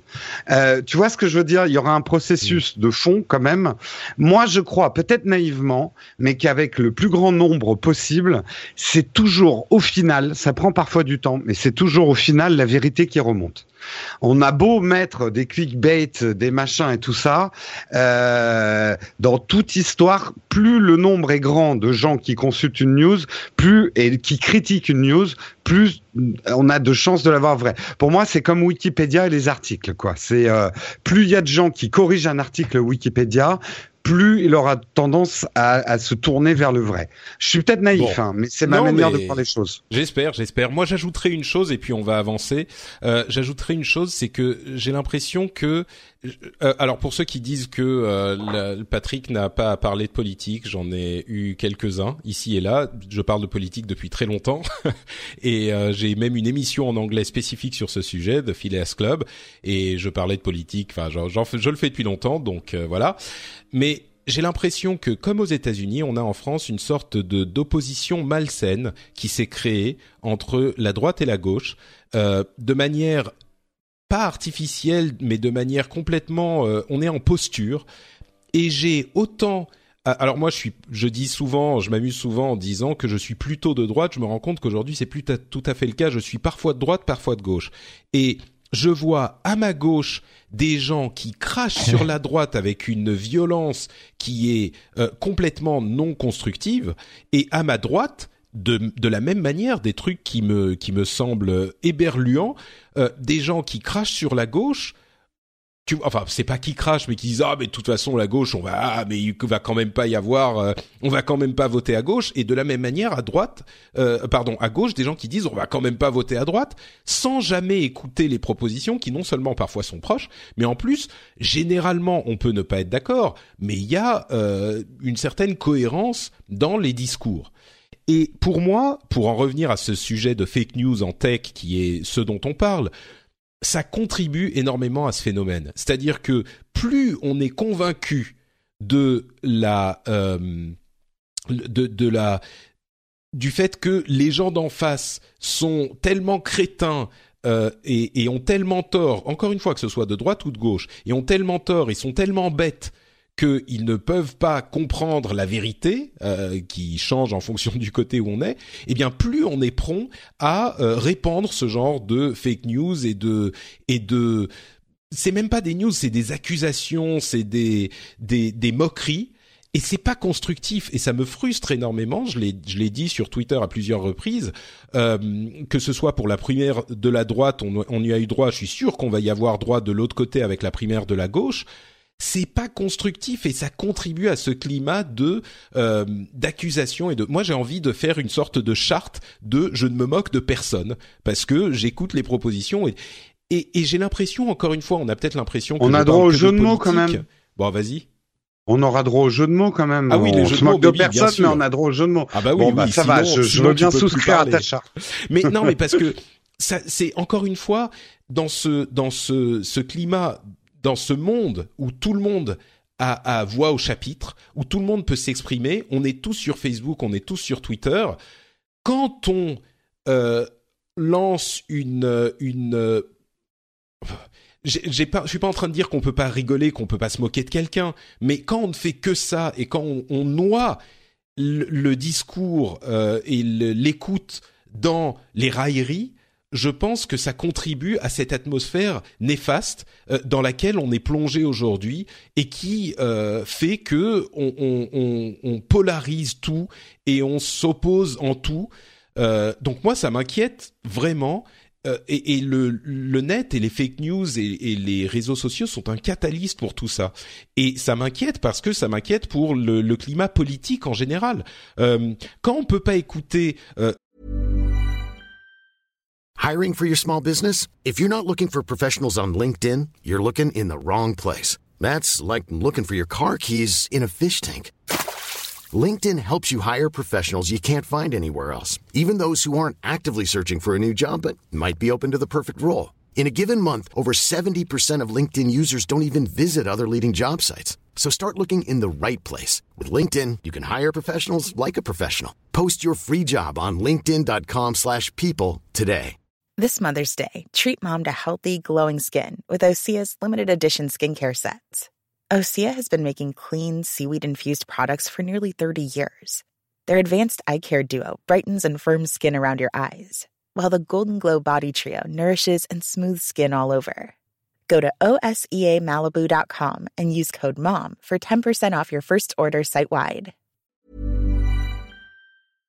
Fillon ou Valls ou Macron ou euh, qui que ce soit parce que oh bah de toute façon euh, et, écoutez bien ce que je dis hein.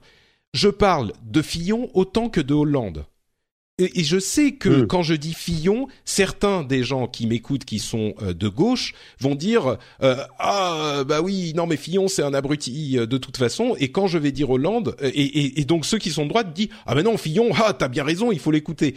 Et quand je vais dire Hollande les gens de droite vont se dire ah oui non mais merde Hollande il a il a foutu la France par terre non on peut enfin Je, je, j'ai l'impression de, de crier dans, dans l'espace. Alors, et dans le eh, je rajouterais un autre problème euh, parce que pour moi ça va avec les fake news en plus. Enfin, ça se rattache au sujet initial.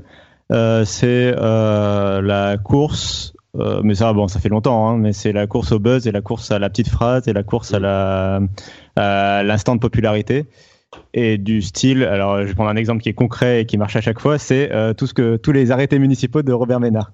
C'est à chaque fois qu'il a fait un truc, il faut que tout le monde. euh, et enfin, ça marche encore mieux chez ses opposants que chez ses euh, supporters en fait. Et c'est à chaque fois qu'il y a un truc, la petite phrase pour se faire remarquer, ou la petite action, la petite, le petit arrêté municipal qui fait bien jaser, c'est tout le monde qui retweet, qui en parle en fait, et je n'arrive pas à savoir si euh, s'il faut lutter contre ou s'il faut ne juste pas en parler et l'ignorer.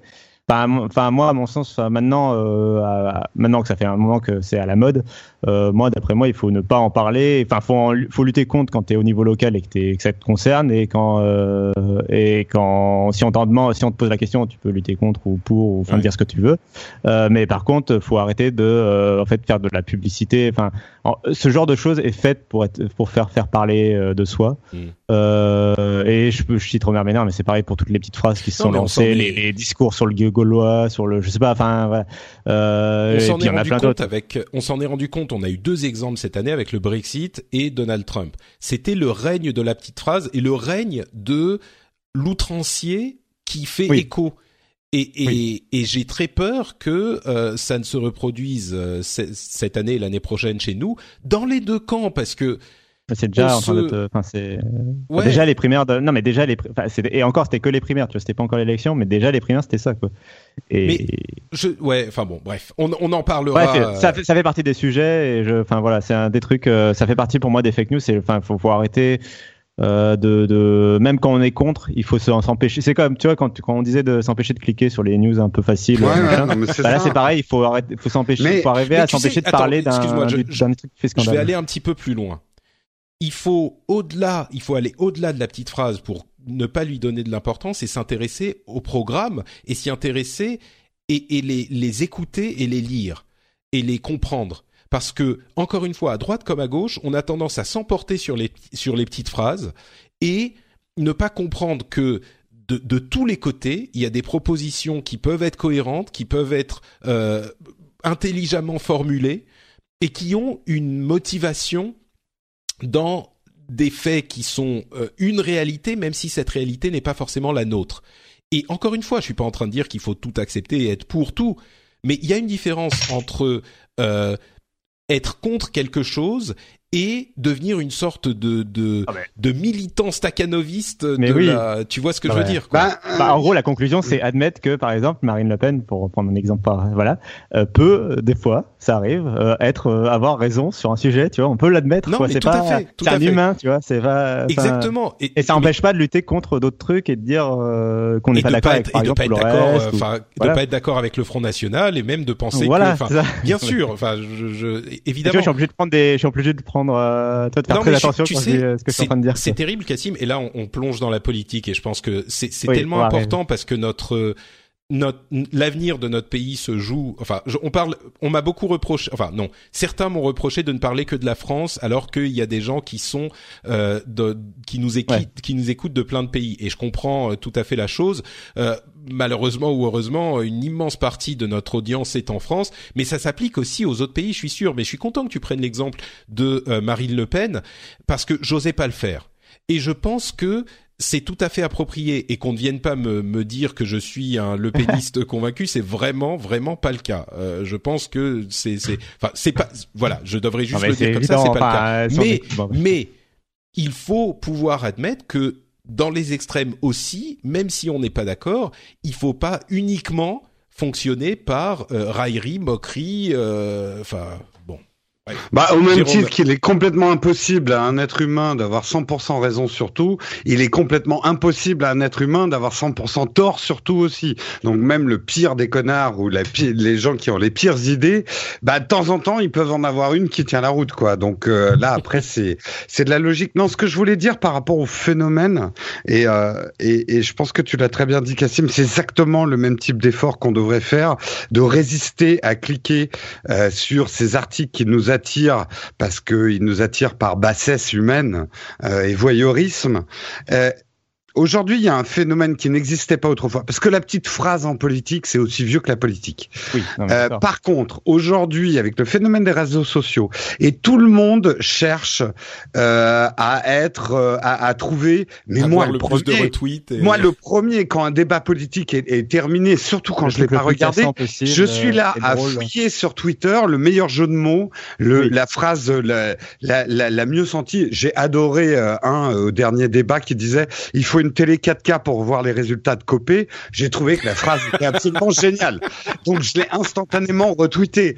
Euh, et en France, on adore les traits d'esprit. Ouais, on est qu'elle est bonne celle-là quand même. C'est c'est c'est un sport national chez nous. Oui, mais il faut mesurer les conséquences de ce qu'on fait. C'est que dans notre recherche de notre petite vanité personnelle, de notre cyber vanité, euh, de ah j'ai fait un retweet et il y a plein de gens qui like mon retweet. On je, enfin, on est des caisses de résonance de certaines idées. Donc, il faut pas être naïf. Tout ce qu'on fait a des conséquences, surtout en période électorale. Et euh, en plus, je trouve que le retweet, c'est euh, je, je c'est le truc sans se mouiller, tu vois. À la limite, quand t'écris toi-même une opinion sur Twitter, bon, tu t'engages un petit peu, mais le mec qui retweet, il peut très bien dire, ouais, non, mais j'ai retweeté, c'était rigolo, mais faut pas tirer sur le messager, quoi. C'est euh... marrant parce que c'est exactement mon mon la manière dont j'approche le truc. Quand il y a un retweet d'un truc, enfin, quand il y a un tweet d'un truc où je me dis, ouais, bon, c'est un peu limite, mais c'est marrant quand même, mais machin. Euh, c'est exactement mon processus intellectuel. T'as raison. Je me dis, ouais, ah, c'est oui. pas moi qui l'ai fait. J'ai juste retweeté. C'est pas moi qui l'ai écrit. Donc, bah oui, non, mais euh, non, non, non, ce que je dis pas, je, ce que je dis, c'est pas de ne pas faire ça. Ça fait, euh, honnêtement, ça fait partie du plaisir aussi de la politique. Les bons mots, moi, j'adore ces échanges de phrases. C'est juste génial. Et il y a des trucs truculents. Ce que je dis juste, c'est qu'il faut être conscient en fait de ce qu'on fait. Et c'est comme quand vous lisez un article clickbait. Euh, c'est quand vous retweetez à un bon mot, vérifiez aussi votre source, hein, parce que vous êtes peut-être en train de cliquer quelque chose de très militant qui a eu un bon mot.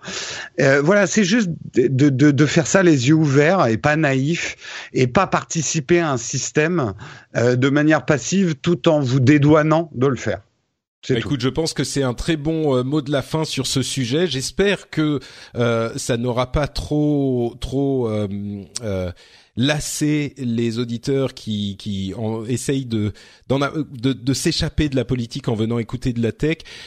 Malheureusement, je, je veux mentionner la chose hein, parce que c'est vrai, je comprends tout à fait votre sentiment, mais malheureusement ou heureusement là encore, euh, la tech touche à tout et touche aussi à ça. Et forcément, quand on essaye de, de comprendre la manière dont la, la, politique se dilue dans la tech, on parle de tech et de politique. Donc euh, c'est un petit peu compliqué je pense de, même de pas que les deux. Je pense même pas que tu es à justifier. On parle des phénomènes euh... des réseaux sociaux, c'est oui. de la tech. Hein. Oui, oui. Alors, Mais... je vais aller dans l'autre sens. Je vais aller dans le sens de Patrick, moi, du coup, pour euh, D'accord, vas-y. euh, que moi, je comprends aussi le fait d'avoir de... la politique, c'est important. Je pense que, enfin, euh, peut-être que certains le nient et à tort, mais euh, il y en a aussi. C'est vrai que des fois, même moi, enfin moi par exemple, il y a des fois j'en ai un peu marre de parler tout le temps de politique ah, et, premier, et j'ai envie quand j'écoute un podcast des fois de de parler d'autres choses, d'entendre en tout cas de, de, des sujets sur des trucs un peu plus euh, simples. Enfin, je sais pas, de, euh, voilà, Apple versus Microsoft. On y arrive, on y arrive, on y arrive. Mais c'est de la politique aussi. non, non, mais euh, voilà, c'est vrai que des fois, et moi, par exemple, moi le premier, ça m'arrive, euh, je le dis, je le confesse, des fois dans le rendez-vous tech, ça m'arrive de zapper un sujet, de le réécouter plus tard euh, en me disant non là j'ai plutôt là j'ai envie de me détendre quoi. J'ai envie ouais. j'ai pas envie de m'énerver ou de tu vois de... je comprends je comprends. Bon bah en tout cas on a fait sans, sans nier l'importance du sujet. Sans nier l'importance peut-on acheter Apple en étant de gauche? Moi je lance le débat. Je, ah, je pose la les, question. est-ce qu'on peut être de gauche bobos, et acheter Apple? tous les bobos de gauche euh, sont sur euh, MacBook je suis sûr. Alors je précise alors à ce moment-là du débat je précise que je ne suis pas parisien moi. N'habite pas dans le dans, tu n'es pas dans, dans, dans le luxe de la rive oui. gauche ou de la rive droite. C'est ça. Bon, en tout cas, euh, voilà, on aura aussi, ne vous inquiétez pas, des épisodes où on ne parlera pas de politique, mais là vraiment, euh, c'était c'était le moment, quoi. Donc, on va continuer avec euh, les news et les rumeurs, mais avant ça, quand même, un petit moment pour remercier très chaleureusement les auditeurs qui, eux, s'engagent politiquement ou du moins financièrement pour soutenir cette émission qu'ils estiment être de qualité. On parle notamment de Thibault Longhi, Julien, Penverne, Rapz, Phoenix Tick et William Bou qui sont allés sur patreon.com slash rdvtech et qui ont décidé de soutenir avec un, deux ou trois dollars par épisode cette émission pour qu'elle continue à exister, qu'elle continue à euh, se faire. Je vous remercie du fond du cœur de votre soutien et de votre engagement parce que, comme on le disait la dernière fois, on a les médias qu'on mérite. J'espère que vous estimerez que euh, celui-ci vaut euh, quelques quelques dollars par épisode ou au moins euh, que vous estimerez que ça vaut le coup de se poser la question et qu'on fait un travail qui vous plaît. Euh, entre parenthèses, on a aussi lancé le sondage annuel pour les émissions et pour le rendez-vous tech. Euh, on aura les liens dans les notes de l'émission sur votre mobile ou euh, directement sur le site web sur frenchspin.fr. Si vous voulez aller répondre au sondage, comme toujours, j'ai glissé quelques petites questions marrantes. Euh, dans le sondage, il y a déjà plusieurs centaines de personnes qui ont répondu. Si vous voulez vous aussi euh, avoir vos informations, enfin donner votre avis sur les choses, alors c'est des questions genre euh, euh, quand vous écoutez le, les émissions, quelles émissions vous préférez, etc., etc. vous pouvez aller donc sur frenchspin.fr où les notes, comme je le disais, il y a dans les notes de l'émission le lien vers le sondage et vous pouvez répondre. il y a énormément de réponses déjà et je vous en remercie. continuez, on parlera des résultats du sondage dans le prochain épisode qui sera l'épisode 200 et on vous donnera des informations sur euh, tout ce qui a été dit et toutes les, les tous les enseignements qu'on peut tirer de ce sondage. Vous allez voir, il y a des trucs un petit peu surprenants quand même. C'est l'entretien d'évaluation annuel de Patrick, donc euh, profitez-en. C'est ça, ouais, profitez-en. vous pouvez me dire euh, ce que vous pensez de mon travail. si vous n'aimez pas la politique, vous pouvez le faire votre faire entendre votre voix par ce biais également. Euh, news et rumeurs. Donc, euh, on va parler de Windows 10 et de Windows ah. Phone 10, le sujet préféré de Cassim. Euh, avec quelques news, comme par exemple Notmika qui nous dit sur le sur le Reddit du rendez-vous tech que Microsoft serait en train de travailler un émulateur euh, x86 sur architecture ARM. Alors qu'est-ce que ça veut dire? Ça veut dire que vos applications Windows classiques pourraient bientôt tourner sur votre téléphone Windows. Euh, on a ce problème avec euh, le Windows Phone et les tablettes Windows. non, plus les tablettes parce qu'aujourd'hui elles sont toutes capables de faire tourner toutes les applications, mais les téléphones Windows en mode continuum, c'est-à-dire en mode connecté à un écran et un clavier, ne peuvent quand même faire tourner que les applications euh, universelles, les applications universelles, donc les applications qui ont été euh, écrites récemment pour tourner sur la plateforme universelle Windows qui peut euh, être utilisée par les téléphones et toutes les applications classiques euh, qui ne sont pas téléchargées par le Windows Store, mais qui sont simplement euh, téléchargées bah, comme euh, toujours sur Windows, eh bien elles ne peuvent pas tourner. Ça pourrait changer avec cette mise à jour qui pourrait arriver assez vite euh, avec ce, ce, cette émulation.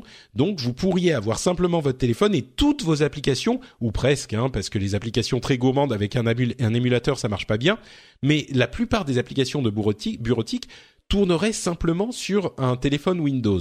Euh, et tu avais un petit peu plus d'informations sur le sujet, Cassim, notamment avec euh, des déclarations de Satya Nadella. Oui, bah c'est, enfin, c'est des déclarations un peu en rapport. Euh, l'utilisation de l'émulateur, ça pourra aussi avoir un effet sur euh, les serveurs euh, qui sont, mais ça c'est un autre sujet. Mais euh, ARM, c'est pas forcément que le mobile, même si là a priori, euh, tu as raison. Enfin, là, a priori, la, fonctionnalité, il vise le mobile. Là, pour la fonctionnalité, il vise le smartphone sous Windows Mobile, effectivement.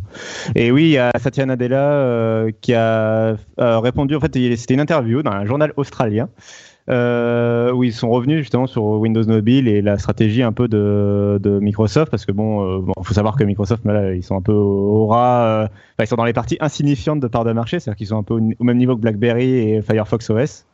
euh, ou, euh, ou je sais pas Ubuntu, ce genre de choses quoi. Donc c'est vraiment là ils sont à zéro quoi, ils sont la ligne est plate. Mais donc ils essayent de rappeler régulièrement qu'ils n'ont pas abandonné malgré tout. Et donc là il y a Satya Nadella qui a déclaré qu'il voulait en fait arrêter euh, de faire des smartphones comme tout le monde, c'est-à-dire qu'ils sont effectivement retirés du marché de fabrication de smartphones malgré le rachat de Nokia euh, parce qu'ils trouvaient qu'il n'y avait pas assez de différenciation entre un smartphone sous Windows et un Lumia sous Windows et un iPhone ou un Android classique. Et, euh, que en fait, ils voulaient arrêter d'être un MeToo, donc c'est de, de, de, copier, de, trop ressembler. Et euh, ils reviendront sur le marché avec, dit-il, l'appareil mobile ultime. Mmh. Euh, et en tout cas euh, qui sera différencié du marché. Et alors, euh, il, moi, il y a un truc en tout cas que je veux mettre en avant qui est, et c'est partout dans la communication de Microsoft et en particulier dans celle de Satya Nadella, c'est, euh, il parle bien d'appareils mobiles, il ne parle plus de smartphone. Et ça, c'est, je pense que c'est un des détails assez intéressants de son, de sa communication. Je pense que Microsoft ne va plus, ne veut pas, surtout pas, même si ce sera, un, c'est comme la Surface. Au final, la Surface, euh, c'est une tablette. Hein. Euh, quand tu l'achètes, il n'y a pas de clavier fourni avec. Tu, tu de, ouais, de loin, comme ça, tu peux dire c'est une pas tablette. comme d'une tablette, ouais. Mais ils n'en parlent pas comme d'une tablette. Euh, là, pareil, pour le smartphone, de loin, ce sera un écran, probablement un écran tactile, probablement de la 4G, probablement, tu vois, un processeur ARM. Donc, ça aura tout d'un smartphone mais ils n'appelleront probablement, ils n'appelleront pas probablement pas un smartphone et ils voudront probablement pas se placer comme un concurrent d'Android ou iOS et ils voudront faire leur truc à part quoi. Bah, c'est intéressant effectivement euh, si on couple ce, cette discussion au sujet des, euh, des, des émulateurs parce que ça pourrait être donc un appareil complet dans un téléphone qu'on peut connecter à un clavier et il y a un autre euh, un autre article qui est intéressant sur le sujet qui est dans l'informaticien sur euh, les ventes de de de, de PC le, le, les tendances dans les ventes de PC. Les ventes de PC en général au grand public ont chuté de plus de 10% sur un an, donc il y a une vraie chute importante. Mais par contre, là où c'est très intéressant, c'est que sur le marché professionnel, les ventes ont augmenté de plus de 10%. Et euh, ça éclaire d'une manière intéressante le, le ce qu'on disait sur les MacBook Pro d'Apple la dernière fois en disant bah c'est des pros au sens vente aux professionnels, vente aux entreprises. Euh, et ça éclaire également d'une manière intéressante cette idée que euh, Microsoft voudrait peut-être revenir avec le téléphone ultime qui serait en fait pour une bonne partie là encore, enfin qui qui réaliserait la promesse qui n'a pas été tenue jusqu'à maintenant du téléphone qui peut remplacer le PC puisqu'on peut le connecter à un clavier, un écran et, un, et une souris quoi. Donc euh, peut-être à, parce à que parce que le problème aussi, enfin, c'est que euh, même s'ils arrivent à faire cette, ce truc magique des applications euh, x86 classiques, pour parler concrètement, en gros, ça voudrait dire pouvoir installer en théorie euh, ça, ça, ça, dépendra si ça passe par un store ou non, mais en théorie, ça voudrait dire pouvoir installer Google Chrome, euh, euh, je sais pas moi, euh, Slack, VLC, euh, Discord, Notepad++, Skype sur son téléphone en version classique, quoi, les versions qu'on utilise tous les jours sur un PC de bureau Windows. Quoi. Ouais. Et mais le problème, c'est que ça ne résoudra pas ça tout seul, ça ne résoudra pas a priori le fait que les applications les plus populaires du moment et même enfin ou les Snapchat ou les trucs comme ça ou les Pokémon Go par exemple ne sont pas disponibles sur euh, Windows sur mobile ouais. mais c'est pour ça et... c'est pour ça que c'est intéressant pour les professionnels tu vois ça finalement Snapchat ouais. et Pokémon Go c'est moins mais, important oui mais alors, une des grosses tendances de l'entreprise c'est quand même que enfin euh, en tout cas moi une tendance que j'ai perçue euh, a priori chez dans les entreprises c'est que tu as tendance à vouloir avoir le, ton smartphone professionnel, tu veux quand même pouvoir l'utiliser pour euh, autre chose que ton boulot. Et euh, ça va pas forcément être le smartphone d'entreprise, mais je veux dire, tu, tu as envie que ton smartphone fasse loisir et boulot en même temps, en fait. Et, oui, sauf tu... que si tu as un, un, un, ton smartphone personnel qui fait tout et ton smartphone qui remplace ton, ton desktop, ou ton ouais, laptop, ouais. là ça peut devenir intéressant. Jérôme, oui, tu, tu voulais dire quelque Moi, je trouve qu'on arrive à la limite du réseau. Ça. Pardon. Oui, non, ça. C'était trop fort. Ton, on, ton, on... ton, réglage de, de volume non, est un petit peu étrange. Normalement. Bon. Euh, là, c'est trop fort ou non, non, ça va bon, Vas-y. C'est bon. Euh, je, je, trouve qu'on arrive aux limites du raisonnement Microsoft qui est, euh, en gros, euh, quel que soit le device, le même programme. Il y, a quand même des questions à la fois d'ergonomie, mais même de fonctionnalité. Une, application mobile n'est pas un logiciel comme les autres. Non, non, mais c'est ça qui non, est mais Là, on parle vraiment en mode, euh, oui, pour les applications que tu aurais en fait le même appareil, mais deux utilisations complètement différentes selon que tu mm. es en, sur ton téléphone ou connecté à un écran, quoi. Oui, mais sur téléphone, ce serait vraiment des applications mobiles euh, touch. par contre, mais du coup, euh, du, coup, je me demande si est-ce que est-ce que quand on a des ordinateurs portables qui sont tellement fins et, quand même pour une certaine puissance, est-ce qu'on s'en fout pas finalement d'avoir euh, un téléphone? Est-ce que ça n'introduit pas plus de euh, gêne? Parce que ce téléphone, si on, oui, on peut le connecter au clavier à l'écran, mais qu'est-ce que tu fais quand t'as pas le clavier et l'écran? Est-ce que c'est pas plus simple d'avoir un ordinateur portable fin, léger que tu vas travailler avec toi quand on a besoin et un téléphone qui, ça pose des questions quoi. Euh, ouais, moi, à mon avis. Ça peut, être pratique, ça peut, ouais, ça peut être pratique quand même d'avoir accès à tes logiciels. Enfin, c'est pas antinomique ce que tu dis. C'est pas parce que j'ai un portable que j'aurais pas mon PC. Et mais de pouvoir intervenir sur un document d'un vrai logiciel de son PC avec son mobile, ça c'est intéressant. Mais le truc que moi, la question que je pose, c'est ce que je voulais dire avant, c'est que est-ce que ça va résoudre les problèmes auxquels s'est buté les Windows Phone? C'est-à-dire, c'est pas en. Est-ce que les développeurs vont développer la partie mobile de leur application euh, juste parce que ça marche sur processeur ARM Est-ce qu'ils vont s'investir euh, Est-ce que ça va résoudre le, problème de Windows C'est ça que, que c'est c'est ça le hmm. pari, c'est que avec l'émulation, t'as plus besoin de développer ton application pour euh, ton téléphone euh, Windows spécifiquement, enfin l'application universelle. Toutes les applications existantes de Windows peuvent tourner sur euh, téléphone. Alors elles tourneront quand tu es connecté à un clavier et une souris, mais toutes les applications aujourd'hui intéressantes sur mobile, c'est des applications qui ont été développées pour les mobiles. je veux dire, on parle des applications desktop. on parle des applications desktop. J'ai bien compris. Mais ce que je veux dire, c'est justement, pour résoudre le problème des Windows Phone et le flop qu'ils ont fait, il faut que ce qui est app native des Snapchat, etc., ait un intérêt à se développer pour Windows 10. Ça dépend de quoi on parle. Pas, forcément, pas forcément. Ça dépend si quel de la bureautique uniquement. Euh, tes applications que, dont tu as besoin sur Windows et que tu, tu, tu as besoin pour ton business spécifique et que tu ne peux pas porter sur euh, mobile de toute façon parce que c'est une application qui est utilisée par euh, 15 000 personnes euh, dans le monde parce que c'est ton truc spécifique. Et eh ben si elles peuvent tourner sur ton j'essaye de me convaincre. Je vous avoue que j'y crois pas tellement non plus parce que ça introduit des problèmes que que n'ont pas la que n'a pas la plateforme aujourd'hui. Mais bon, bref, écoutez.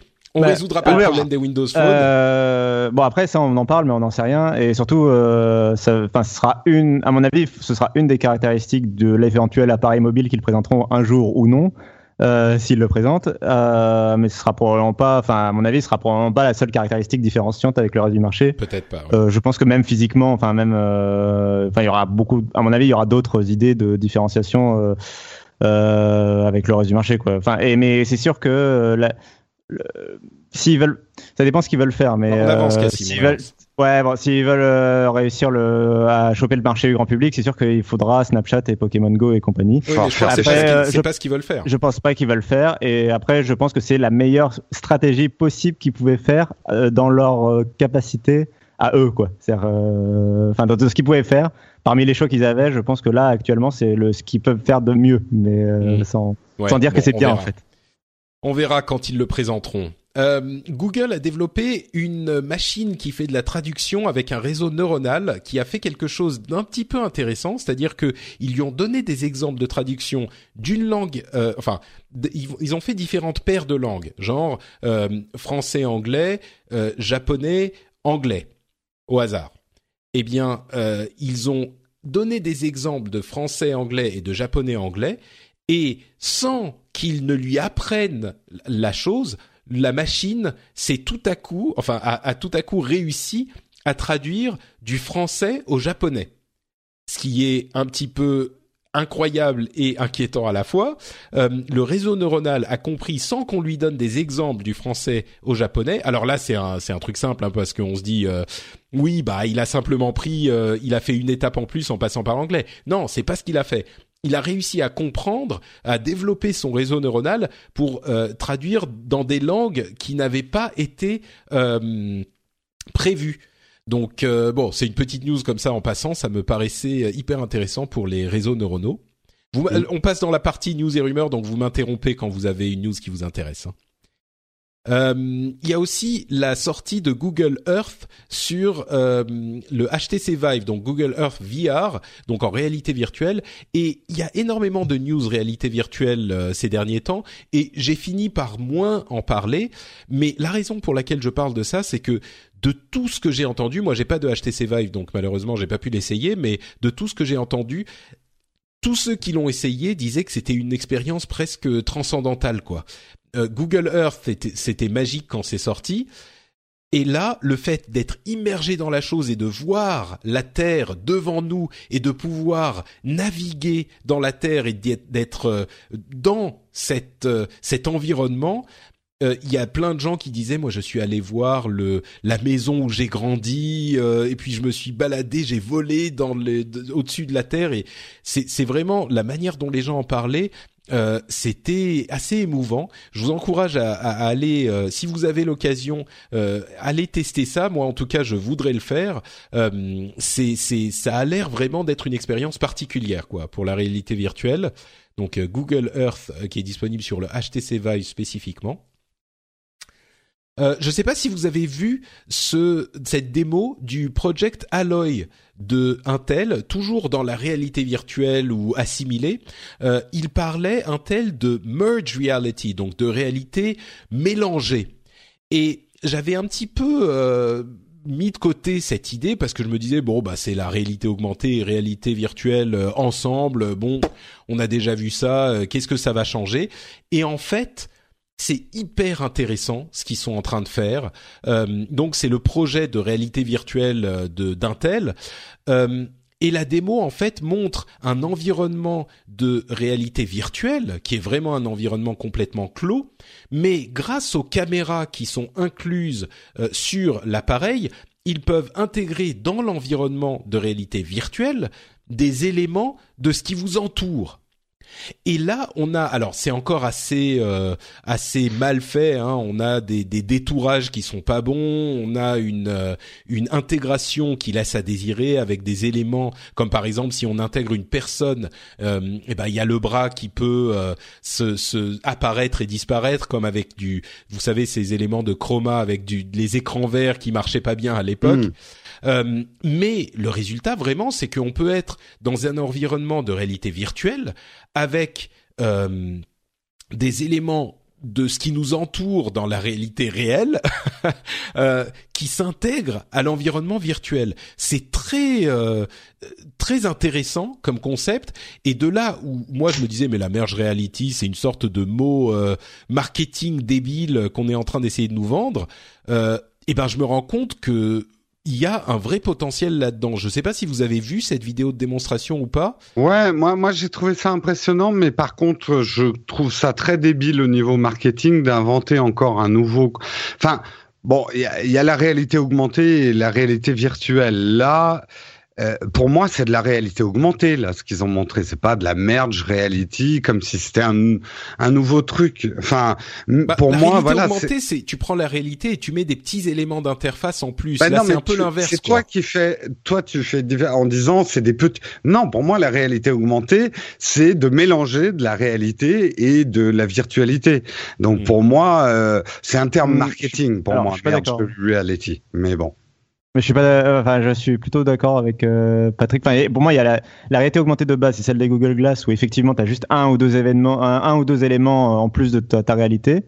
Mais après, il y a la réalité, euh, euh, disons, toi, ce, que tu, ce dont tu parles, Jérôme, j'ai l'impression que ça se rapproche plus de HoloLens et de vraiment où tu es encore dans ton environnement réel et tu as un ou deux éléments qui se posent dans ton environnement virtuel, enfin, qui se rajoutent en virtuel. Alors que là, on est vraiment. Bah, je crois que Jérôme, euh, Jérôme dit non. Jérôme dit que c'est de la réalité euh, augmentée. Pour mais moi, c'est de la réalité augmentée. Elle est peut-être plus augmentée que sur les HoloLens, mais c'est de la réalité non, augmentée. C'est, bah, quand 90%, le 90 de l'environnement est virtuel, je trouve que c'est ça. J'arrête au pourcentage. Alors, euh, quand est-ce qu'en pourcentage on passe non, en merge reality Mais en fait, non, mais après, c'est évidemment avec cette, avec cette réalité euh, mélangée, tu es essentiellement dans un, environnement de réalité virtuelle. C'est ça qui est différent. Quand on pense à la réalité augmentée, on pense vraiment à, euh, on est simplement, on regarde autour de nous, et euh, c'est ce qui vient, je pense, à la plupart des auditeurs euh, de l'émission quand on leur parle de réalité augmentée. C'est ça qu'on comprend. Alors peut-être que le terme va évoluer et qu'on n'aura plus besoin du terme réalité mélangée. Mais euh, mais aujourd'hui, tu vois, moi je l'avais. S'ils avaient juste dit c'est notre casque de réalité augmentée, j'aurais même pas regardé quoi. Là, j'ai été vaguement intrigué par cette, cette histoire de merge reality, mais ils ont besoin de ce terme différent parce que le, la technologie et l'utilisation sont différents. Donc euh, bon, euh, en tout cas, c'est quelque chose. Ouais, et c'est quelque chose qui sera pris en charge parce que Project Alloy, donc c'est vraiment un projet de Intel et puis ça peut être utilisé par des fabricants tiers, mais euh, mais c'est vraiment un projet, voilà, que toi et moi on n'aura probablement jamais. Mais par contre, ce sera a priori utilisé par les casques de réalité virtuelle qui sortiront l'an prochain sous Windows 10, les casques à 300 dollars euh, dont Microsoft a parlé en octobre, euh, qui utilise Windows holographique. Euh, parce que les casques justement ont, la même, les mêmes caméras sur l'avant, donc je pense que ça mm. pourra utiliser le même, enfin il y aura les mêmes cas d'usage. Donc allez y mm. jeter un coup d'œil les, les casques Project Alloy et dites-nous ce que vous en pensez parce que moi j'ai été très intrigué. Euh, on a des rumeurs selon lesquelles Apple explore également une, la possibilité d'avoir des, des lunettes de type réalité augmentée. Là, pour le coup, on sait de quoi on parle quand on dit réalité augmentée, n'est-ce pas, Jérôme euh, bah, Ça dépend. Ils vont mettre combien de pourcentage de virtualité ah dans leur dans leur réalité euh, Qui se connecterait sans fil aux iPhones. Alors, c'est plus qu'un qu'un euh, une euh, comment dire une rumeur sans aucun fondement. On est sur un produit sur lequel il travaille. Par contre, on ne sait pas si ça sortira, bien sûr, mais euh, c'est encore un constructeur qui explore le projet. On a également la, la, la rumeur récurrente d'un iPad écran 10,5 pouces qui semblerait se confirmer pour l'année prochaine. Euh, on en avait déjà entendu parler. On sait que l'iPad, euh, c'est combien 12 ou 13 pouces L'iPad Pro, premier du nom 12,9. Voilà, donc 13 pouces. C'est un petit peu grand euh, pour les gens qui euh, veulent le trimballer partout. L'iPad 9 pouces classique est un petit peu petit. Alors peut-être que le 12,5 pouces serait un, un bon compromis pour certaines personnes. Euh, je sais pas si ça t'intéresserait, toi, Jérôme, qui utilise beaucoup ton iPad Pro. Bah moi, j'utilise le grand. C'est vrai que c'est ce que j'avais dit dans mon test. Euh, c'est un peu l'encombrement d'un ordinateur. Donc quand on le trimballe dans son sac, il faut un sac pour. Euh, J'y crois assez au 10,5 pouces parce que c'est vrai que les gens ont quand même envie d'un plus grand écran.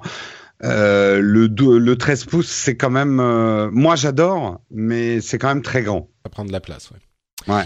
Euh, Instagram euh, est en train de lancer encore des trucs qui copient Snapchat avec des vidéos qui disparaissent euh, et des, des, des du streaming, la possibilité de streamer en, en comme le faisait comment il s'appelait Periscope à l'époque, c'est-à-dire on on ne peut regarder que si on tombe sur le stream à ce moment-là.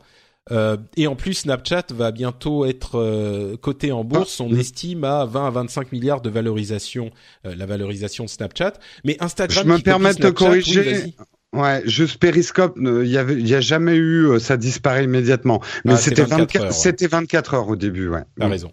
Euh, bah toi justement qui fais beaucoup de streaming, euh, ça t'intéresse Instagram Enfin, que, fait Instagram? C'est juste pour euh, chasser au-delà du milliard d'utilisateurs qu'ils ont déjà? Alors, est-ce qu'on peut dire qu'ils copient vraiment Periscope s'ils ne mettent que 99% des fonctionnalités Non, mais par contre, ils copient Snapchat avec les messages privés qui disparaissent. Euh, c'est intéressant l'approche qu'ils ont parce qu'ils s'aperçoivent d'un fait sur la vidéo live, que ça soit sur Facebook, que ça soit sur Periscope, c'est que les gens sont un peu intimidés à le faire ou font des trucs qui sont pas très intéressants et que finalement il y a beaucoup de jeunes, notamment, on va dire les après millennials, les plus jeunes, qui veulent juste faire un peu, euh, désolé Google pour le terme, mais qui veulent juste faire un hangout en live et ils ont pas envie que ça laisse une trace forcément. Euh, mais ils veulent faire un hangout dans le vrai sens du terme, c'est-à-dire juste faire un truc avec leurs potes. Euh, et là, euh, dans, dans Instagram, ce qui est intéressant, c'est que quand tu vas balancer ton flux live, ça ne va envoyer l'info finalement qu'aux gens qui sont les plus proches de toi sur Instagram, ceux qui te mettent le plus de likes, ceux qui te ah, suivent. Ça envoie pas à tous tes amis? Non, non, ça va être moins intrusif que ça. Euh, en tout cas, ils explorent. Ils veulent pas devenir périscope. C'est juste un truc pour traîner avec ses amis euh, dans une vidéo live sans conséquence. Ah, très intéressant, effectivement. J'avais pas vu la chose comme ça. D'accord. Euh, alors, on a euh, Qualcomm qui est en train de développer Quick Charge 4 pour les téléphones mobiles qui donnerait 5 heures d'autonomie en 5 minutes de charge. Et ils garantissent que le téléphone n'explosera probablement pas. Euh, J'ai rajouté cette dernière partie. Mais oui, 5 heures de charge, 5 heures d'autonomie en 5 minutes, c'est pas mal. on espère que ça arrivera. Ouais, carrément toujours dans le domaine des téléphones mobiles, euh, au troisième trimestre 2016, les profits du marché des téléphones mobiles étaient de 9 milliards de dollars et Apple a, euh, représente, alors je vais laisser un instant aux auditeurs pour essayer d'imaginer combien de euh, pourcents des profits du marché des téléphones mobiles représente Apple. Il représente 91% du marché, des profits euh, de, de, des téléphones mobiles dans le monde au troisième trimestre. 91%. Alors exactement le même taux de virtualité qu'on met dans la réalité pour obtenir de la réalité mixte. J'attendais ça. euh, alors, il y a des, des, des conditions, des, des, circonstances spécifiques, hein, comme le rappelait euh, Cassim sur Twitter quand j'ai tweeté la chose. Euh, Samsung, qui est l'autre gros euh, profiteur du, du marché des téléphones mobiles et évidemment dans une situation compliquée au troisième trimestre, puisqu'avec le, les téléphones qui explosent, bah, tous leurs profits ont été bouffés. Donc là, on a Huawei qui est en deuxième place avec 2,4% euh, pour le troisième trimestre, mais il n'empêche, c'est assez souvent, on a tendance à se perdre, nous, dans nos considérations de technophiles de oui, Apple fait trop cher, Apple fait ceci, euh, il copie un tel, euh, euh, Samsung, d'ailleurs Samsung est en train de de, de sortir le Galaxy S7 en version euh, noire de jet, exactement identique au, au téléphone d'Apple, ce qui est amusant. C'est Samsung. Toujours, il copie. C'est pas ce que j'ai dit? Oui, c'est Samsung. Non, non, non, c'est si, mais je veux dire, non, mais c'est Samsung qui, qui est Samsung. Voilà, ah, Apple a fait quelque chose. Apple a fait quelque chose. Et donc, on a tendance à, à se, se chamailler sur ces questions, mais je crois que les vraies batailles se jouent effectivement ailleurs. Et quand on voit 91% des bénéfices du marché du mobile qui sont chez Apple, on se dit que Tim Cook a compris un truc, quoi. Même s'il y a une question d'innovation et des questions sur l'innovation, euh, bon, il fait bien son boulot, quoi. Ouais, mais on se tue à le dire finalement. Apple applique et ça depuis plusieurs années. Les gens chaque année c'est oh, Apple est cher, euh, mais euh, Apple depuis des années et des années et même sous le règne de, de, Steve Jobs applique un principe de marché qui est le même que euh, Mercedes, que Burberry et d'ailleurs c'est pas un hasard s'ils ont recruté une nana là-bas, qui est c'est pas très grave de vendre à moins de gens à partir du moment où on vend à une certaine valeur, parce que c'est ça qui permet de garantir les marges. on, le sait, mais... ce genre de chiffre ce que ça dit nous, moi, moi, ce que... fait comprendre l'ampleur du truc, quoi. Oui, oui, mais c'est que ça marche surtout. C'est que leur stratégie, elle est bonne par rapport au smartphone parce qu'ils jouent au-dessus de la mêlée Apple. Ils jouent pas dans la mêlée, ils jouent au-dessus de la mêlée. Ils sont pas dans le marché du smartphone comme tous les autres. Mm. Et, donc, on voit que ça paye. Au... Ouais, ouais, ouais. pardon ce que je trouve intéressant, euh, c'est presque pas la proportion d'Apple. Enfin, évidemment, euh, les 91% d'Apple sont énormes, mais c'est le fait que du coup, euh, en fait, euh, le reste de l'industrie du smartphone ne fait pas d'argent, quoi. Enfin, c'est faut. Ah, mais, mais, si tu veux, ou très peu, fois, quoi le fait qu'Apple ne joue que sur le luxe, enfin sur les, les, les, appareils chers, et on l'a vu aussi avec le, les MacBook euh, qui sont effectivement très chers, les nouveaux MacBook Pro. Entre parenthèses, je pense qu'ils vont baisser de prix pour l'année prochaine. C'est juste qu'ils font ce principe que on vend d'abord très cher à ceux qui veulent acheter cher, et puis après on mm. baissera de prix histoire de, de maximiser. Ils ont toujours fait ça avec les MacBooks. C'est ça. Et euh, et du coup on le sait et on sait aussi que les autres ne font pas d'argent. Je crois que ce qui me surprend à chaque fois, même si je l'ai vu par-ci, enfin par-ci par-là, c'est à quel point, tu vois, on le sait qu'Apple euh, bah, c'est comme si Sony euh, avait 91% des bénéfices du marché des consoles. C'est, une partie, c'est, une part hégémonique. Quoi. C'est... Il, il pourrait pas marcher sans ce pourcentage-là. Euh, c'est beaucoup plus intéressant que des parts de marché finalement. en fait, c'est beaucoup plus et, et mais en même temps, c'est aussi un mode de survie. C'est-à-dire que euh, on l'a vu d'ailleurs avec certaines marques qui avaient cette politique-là de marge très élevée sur leurs produits. Dès qu'ils ont essayé de baisser leur marge pour faire plus de volume, généralement ils se vautrent. Euh, J'ai pas des exemples en tête, mais moi qui ai travaillé pour le retail, euh, il y, a, y, a, des exemples effectivement de marques. Euh, quelque part, euh, Apple est même prisonnier de son positionnement. Et, et s'il se met à vouloir faire autre chose, il risque de se vautrer. Donc, on peut être étonné de, du, du chiffre, mais c'est là, ça nous montre. Moi, je trouve, c'est là où ça nous montre le plus. Et Apple l'a même dit, il ne, enfin, c'est pas qu'ils vendent pas des smartphones, mais ils vendent vraiment pas des smartphones comme les autres. Et les autres ne peuvent pas imiter Apple parce que quelque part il y a de la place pour un dans ce qu'ils font euh, Apple. C'est pas un, ouais, moi, un, je, un marché offert.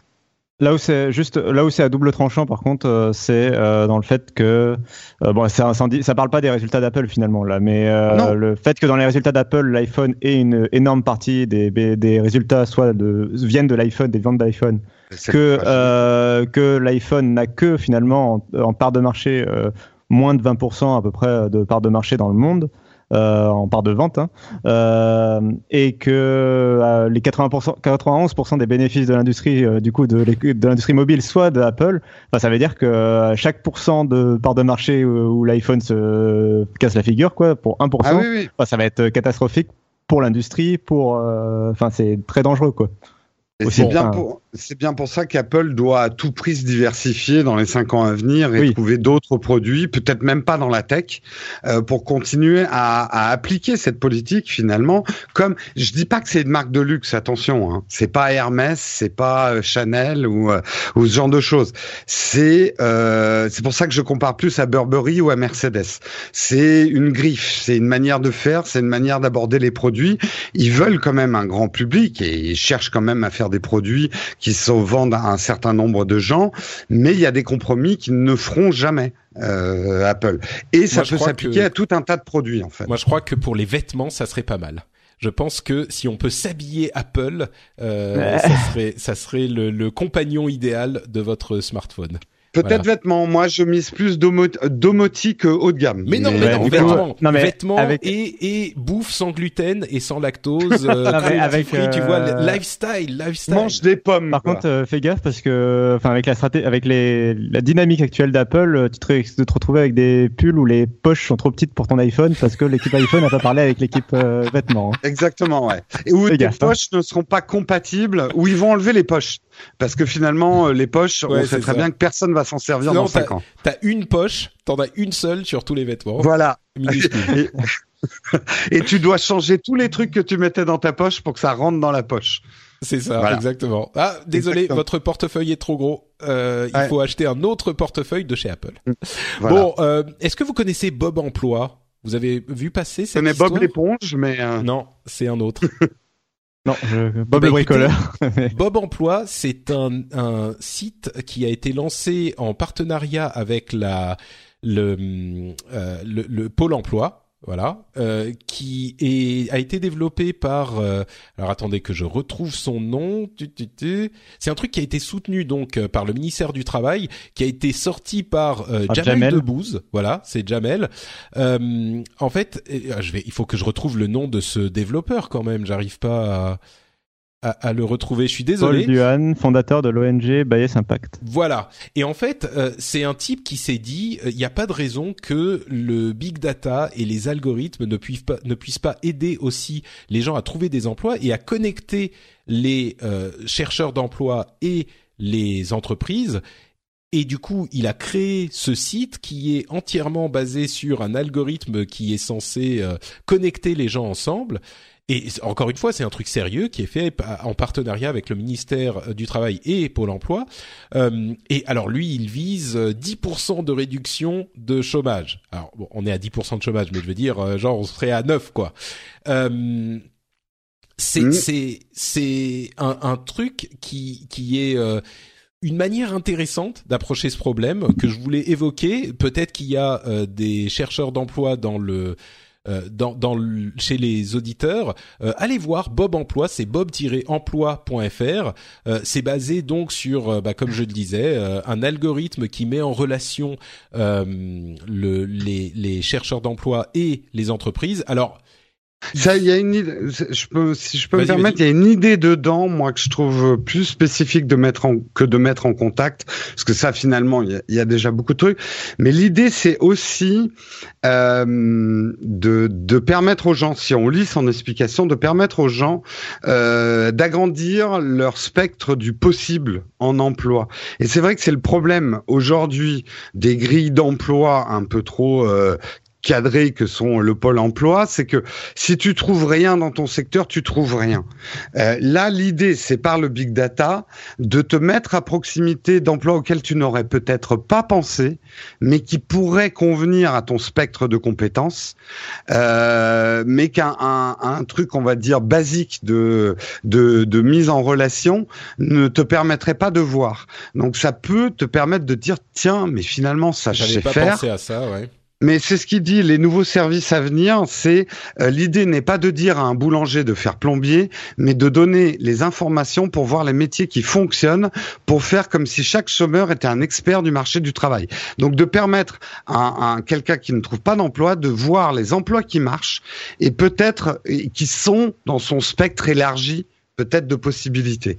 Et c'est ça que je trouve intéressant. C'est d'avoir une meilleure vision sur le marché du travail et donc d'acquérir une meilleure agilité et souplesse dans la gestion de sa carrière. Merci bien, tu l'as mieux dit que je n'aurais pu le faire. Mais je suis euh, payé pour.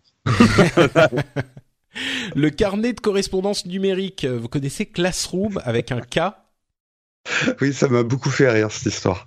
Oui, non, pourquoi? Ben non, mais ça m'a rappelé un souvenir d'enfance. Ah, que tu ne veux pas partager avec nous. si, si, mes parents n'écoutent pas le rendez-vous tech, hélas, mais non, parce que euh, j'avais j'avais balancé mon carnet de correspondance dans une rivière pour qu'il se mouille et que les notes fondent en fait, et que mes parents ne puissent pas voir les notes. Je l'ai fait une fois, ça a marché, mais euh, quand je l'ai fait le mois d'après, ça n'a pas marché du tout. Pas mal, effectivement. Bah oui, c'est en fait euh, là encore, c'est une euh, société française hein, qui développe Classroom avec un K. Euh, il y a un partenariat avec l'éducation nationale pour une un test. Euh, c'est une soixantaine d'établissements qui sont concernés euh, pour l'utilisation donc de ce carnet de correspondance numérique en fait. Euh, bah, il faut télécharger une application hein, sur euh, votre smartphone et on peut rester. Ce qui est intéressant là aussi, c'est que c'est pas uniquement dans l'idée de numériser le carnet de correspondance qui est un outil bah, qui nous a beaucoup servi mais qui est un petit peu vieillissant, c'est sûr, mais aussi l'idée c'est de euh, rapprocher finalement les parents de l'éducation de leurs enfants et de euh, du processus et de l'établissement euh, pour l'éducation et du processus éducatif. Donc il y a visiblement une volonté de faire plus que juste donner les notes, donner les mots d'excuses, etc. Euh, mais impliquer les parents et, et je pense que c'est plutôt une bonne chose. Hein. Je crois qu'on est, on sera tous d'accord euh, sur ce mmh, point. Je vais faire mon, je vais faire mon cher. Je suis pas ah, tout à fait d'accord.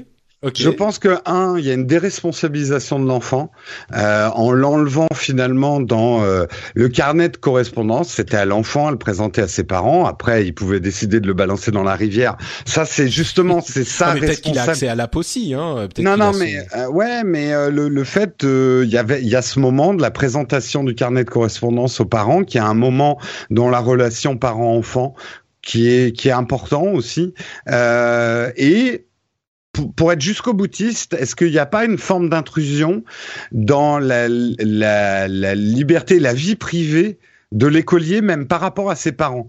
C'est-à-dire que un, un, enfant doit avoir la liberté peut-être de dissimuler des choses qui se passent à l'école, en bien ou en mal vraiment, je fais l'avocat du diable, hein, parce que je suis d'accord qu'il y a beaucoup de trucs pratiques dans l'idée d'avoir les parents en correspondance immédiate avec l'école. Mais je trouve qu'on exclut un tout petit peu l'élève en finalement créant une passerelle au-dessus de lui entre les parents et l'école.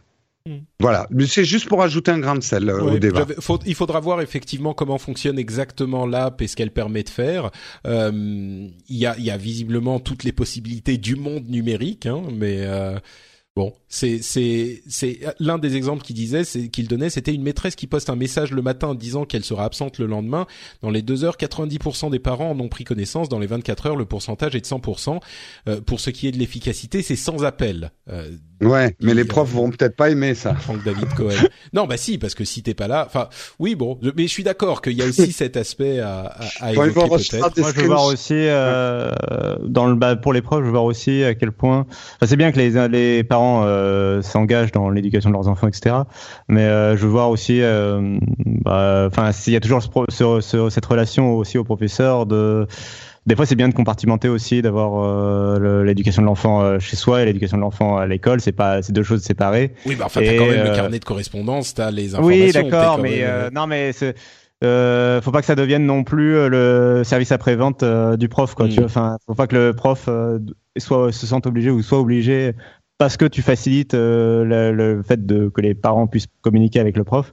Euh, faut pas non plus que les le prof euh, soit obligé de passer une heure euh, par jour à répondre à tous les messages de tout le monde. Surtout si c'est de, enfin c'est de la, faut pas qu'il fasse le service après vente. Quoi. non, bah ça je suis d'accord. Il faut pas non plus que ça, que qu'on donne aux parents la possibilité d'envoyer un message au prof directement sans mais peut-être que oui, effectivement, peut-être que c'est possible, je sais pas. Bon, vous vous vous soulevez des questions intéressantes. du coup, vous, vous, vous tempérez mon enthousiasme. Il y a, y a besoin, de, y a besoin de numériser l'éducation d'une manière générale euh, avec des grands projets d'ampleur euh, de numérisation et tout. Euh, faut voir juste comment c'est fait, il faut bien le faire et tout, mais euh, mais il y a besoin, c'est sûr. Ouais. Là où je suis d'accord, c'est qu'il faut éviter quand même, et c'est moi qui dis ça, hein, euh, mais d'avoir une approche consumériste de l'éducation, et, et ça peut réduire ce type de truc à euh, l'école, c'est la garde des enfants pour les parents qui travaillent, et c'est pas ça l'école. Oh là là, mais euh, c'est pas que ça. J'étais, j'étais, euh, je commençais à être un peu moins déprimé, euh, et là, tout à coup, ça y est, vous Bim replongez. Bien joué. Bon, euh, on va passer sur le fait que LinkedIn est banni en Russie, hein, parce qu'ils ne veulent pas mettre leur serveur dans le pays ça pourrait avoir des conséquences euh, sur d'autres réseaux sociaux à l'avenir. Avec euh, la Russie, peut-être qu'il fait un, un, test pour voir ce que ça donne avec LinkedIn avant d'aller ailleurs. Et on sait qu'en Russie, les choses ne se passent pas forcément super bien dans le domaine de la liberté de la presse et de la liberté tout court. C'est la façon de le dire. Ouais. Euh, et enfin, allez, une, une, une news qui ne peut être que bonne. J'espère que tu vas le confirmer. Euh, Jean Coco nous, nous euh, transmet sur le Reddit du Rendez-vous Tech l'information selon laquelle Microsoft a rejoint la fondation Linux comme membre platine ensuite, en plus. Euh, ça veut dire là, que là, il y a un revers à la médaille. Hein, là. C'était c'était un truc inimaginable il y a encore quelques années. Euh, Microsoft qui rejoint la fondation euh, Linux alors qu'ils se sont battus pendant des années contre Linux. Euh, c'est Microsoft qui contribue à l'open source, qui contribue à ce, ces efforts qui bénéficient, qui, qui, qui bénéficient finalement à l'ensemble de l'industrie euh, de, de l'informatique. C'est que du positif, non, Cassim? Bah, bah plus concret encore, c'est peut-être, enfin pour moi qui me semble, ça me semble plus concret parce que bon, euh, être platinium machin truc, euh, c'est gentil, mais euh, en gros il, il, participe au Patreon de Linux quoi, c'est ça que ça veut dire. C'est ça, oui, il donne de l'argent, c'est important. pour... Attends, oui, oui bien sûr, non mais c'est important, c'est important pour de, de, contribuer à cette organisation pour qu'elle continue à exister. Je veux dire. Moi il y a, y a un marqueur qui me semblait encore non, mais il y a un marqueur qui me semblait encore plus intéressant, c'était le fait que Microsoft est premier en contribution sur GitHub depuis un an en fait. Oui, oui, euh, bah oui, ça veut dire qu'il contribue euh, pas juste de l'argent, mais aussi du code. T'as raison, mais ça c'était déjà le cas, donc. Euh. Oui, oui, non, mais voilà. Oui, mais et, et pour, pour, la, pour Linux, Microsoft, ça fait longtemps qu'il participe justement à la, bah, au code de Linux en fait, mais là c'est donc c'est vraiment une façon d'instaurer, de, de, officialiser un peu plus loin la chose. Euh, mais oui, c'est que du positif et c'est très positif pour Linux d'une manière générale qui euh, depuis quelques années. Euh, alors c'est très intéressant. Il y a un gros sujet à faire sur Linux, mais euh, depuis quelques années, Linux rayonne beaucoup plus qu'avant, mais en même, dans le même temps se casse un peu la figure sur le il a jamais eu beaucoup de parts de marché, mais il s'est un peu cassé la figure sur le bureau en fait, euh, à force de guerre en fait intestine entre les distributions. Mais euh, donc il y a quelque chose d'intéressant un peu de la dualité entre Linux qui à la fois trouve le succès et au moment où sur PC, il n'est pas forcément au, meilleur de sa forme. Mais là, c'est vrai, c'est très positif. Et dans la même conférence, il y avait aussi Google qui rejoignait la .NET euh, Fondation. Donc euh, .NET, c'est la technologie de Microsoft qu'ils ont passé en open source. Donc là aussi, euh, qui, aurait, qui pourrait, enfin voilà, Google qui, rejoint un truc. Oui. alors, je vais connecter le sujet parce que c'est le dernier sujet en plus, donc je vais le connecter à, la politique qu'on disait tout à l'heure sur les différences entre droite gauche machin. Bah, c'est pas parce que Microsoft et Google et Linux fondamentalement en soi peuvent être ennemis sur des marchés euh, qu'ils se, tu vois, ils, peuvent aussi contribuer l'un au projet de l'autre. Euh, bah, ça va forcément dans leur sens. C'est ça reste des entreprises. Euh, c'est bien pour eux, mais ça peut être aussi bien pour tout le monde. Quoi. Voilà, et ils C'est pas parce que c'est c'est pas parce que .NET c'est fait par Microsoft qu'ils se sont dit, euh, alors que c'était par exemple, ça se trouve c'est le produit idéal pour un projet de Google. Euh, ils se sont pas dit ah non c'est Microsoft, on s'interdit de l'utiliser. Ils ont dit bah non on va contribuer, on va adhérer au truc et on va l'utiliser pour nos produits pour euh, faire de profit de notre côté quoi. Tu vois donc euh, c'est pas parce que c'est dans, dans, le dans le plan ennemi que. Merci Cassie pour tant de sagesse. Oui, euh, mais est-ce que c'est pas une forme d'infiltration euh, aussi, de corruption douce voilà. Euh, ah bah, du il va y avoir, en fait, dans Linux, dans Linux, dans Linux il y avait un côté intègre, il y avait un côté intègre et des défenseurs du libre, et là, c'est des manœuvres quand même de société commerciale. Enfin, moi, je dis, méfions-nous. Est-ce que dans un an, il n'y aura pas un programme dans le noyau Linux qui installera Windows 10 à son Exactement. Je sais pas. Moi, je sais pas. non, non, je dis ça, je dis rien, mais voilà. Mais non, vous avez raison. Euh, on peut, on peut faire un beau titre avec un point d'interrogation à la fin euh, sur, sur ce sujet. Les, les, résultats de ce rendez-vous tech vont vous surprendre. Oui, c'est ça. bah justement, justement, dans le prochain épisode du rendez-vous tech, on va parler des résultats du sondage qui risquent de vous surprendre. Donc, n'oubliez pas d'aller y répondre. Euh, c'est les liens sont sur, comme toujours, sur FrenchSpin.fr et dans les notes de l'émission que vous pouvez voir aussi sur votre smartphone. Euh, vous pouvez également, ah bah tiens, vous pouvez également aller euh, voir ce qui se passe du côté de chez Jérôme et Cassim, euh, si vous le voulez. Par exemple, pour Jérôme, c'est eh bien, vous pouvez euh, me voir, me découvrir sur Nowtech TV, sur YouTube. Et d'ailleurs, j'en profite pour une petite annonce. J'organise une grande vidéo d'idées de cadeaux pour Noël. Et vous pouvez venir nous poster votre petite vidéo de moins d'une minute, nous l'envoyer. J'explique tout dans une vidéo hein, qui s'appelle We Need You for pour Noël. Euh, et donc, plus on sera de participants, plus ça sera sympa. Si un produit vous a enthousiasmé en 2015, en 2016, et que vous voulez en parler en une minute, vous êtes les bienvenus dans notre vidéo collective. C'est un grand patchwork qu'on fait. Cassim. Voilà, que dire après ça? Euh, euh, Non, bah alors on peut me retrouver sur euh, donc sur Twitter at notcassim n o t c a 2 s i m et on me retrouve sinon sur Numérama et Frandroid euh, où j'écris tous les jours euh, pour gagner des sous.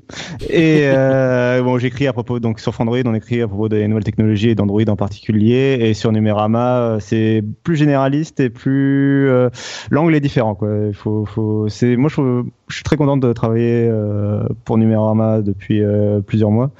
Euh, depuis qu'ils sont relancés il y a un an. Euh, voilà, il y a vraiment une patte euh, qui est quand même différente du site, de, même par rapport aux autres sites de la sphère francophone. Donc, je vous encourage à aller lire sur Numérama.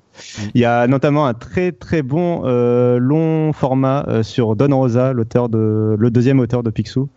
Euh, qui a été publié en fin de semaine dernière, qui est vraiment très réussi. Donc je vous encourage à aller le lire. le, le, lien entre Picsou et Numérama, je crois qu'on va bah, on parle de juste, ah oui, on parle de tech, mais on parle aussi de politique et de, de pop culture, de science euh, et de beaucoup de sujets. Donc, euh, d'accord.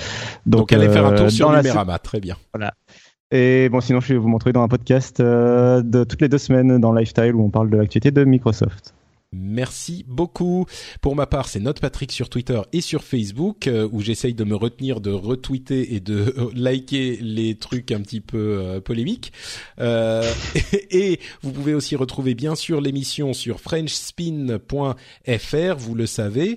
Vous pouvez laisser des commentaires sur iTunes comme l'a fait Floture qui est un ami suisse qui nous dit le meilleur podcast, c'était il y a quelques jours avec 5 étoiles, simplement le meilleur podcast tech Patrick est un animateur passionné qui explique de manière compréhensible mais non réductrice l'actualité de la planète technologie, etc., etc. Écoutez un épisode, vous serez conquis. Merci beaucoup à toi Floture, merci à nos amis suisses, belges et les autres membres de la francophonie. Euh, si vous pouvez, euh, si vous avez deux minutes à perdre, vous pouvez aller donc laisser un commentaire sur iTunes. C'est toujours un moyen qui nous aide parce que ça aide les, auditeurs à nous découvrir, hein, euh, ça nous fait remonter dans les classements. Et euh, bien sûr, vous le savez, sur patreon.com slash rdvtech, là aussi le lien est dans les notes de l'émission, pour soutenir l'émission elle-même. Euh, bah, nous non plus, on est comme la fondation Linux, on ne vit pas d'amour et d'eau fraîche. Donc si vous appréciez l'émission, je sais que vous êtes nombreux à le faire et vous êtes nombreux à vous engager pour soutenir euh, les, les, produits qui, selon vous, sont euh, de qualité. Euh, j'espère que même quand on a des, des, errements dans des domaines qui vous intéressent plus ou moins, vous appréciez la qualité, le sérieux et le travail qu'on met dans cette émission. Donc j'espère que vous considérerez l'idée de euh, d'aller nous soutenir sur Patreon. Encore une fois, c'est patreon.com/slash rdvtech et les liens sont partout. Donc euh, ça se fait en deux minutes. Vous pouvez le faire si vous le souhaitez et si vous ne le souhaitez pas, bah c'est pas grave. Vous continuez à nous écouter toutes les deux semaines et on sera de retour dans deux semaines avec un nouvel épisode. Ça sera l'épisode numéro 200. Et, nous voudrions préciser quand même que les fausses news et rumeurs que nous avons fait courir sur Patrick pendant son absence sont bien évidemment fausses. Ou pas. Ou pas. Merci à tous. À très vite.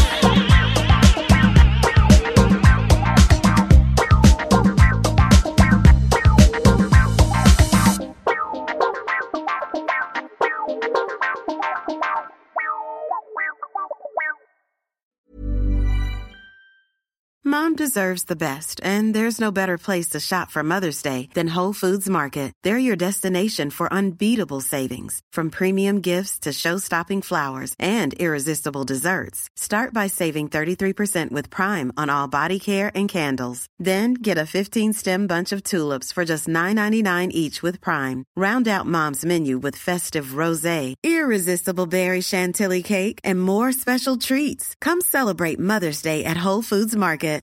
When you make decisions for your company, you look for the no-brainers. And if you have a lot of mailing to do, stamps.com is the ultimate no-brainer. It streamlines your processes to make your business more efficient, which makes you less busy.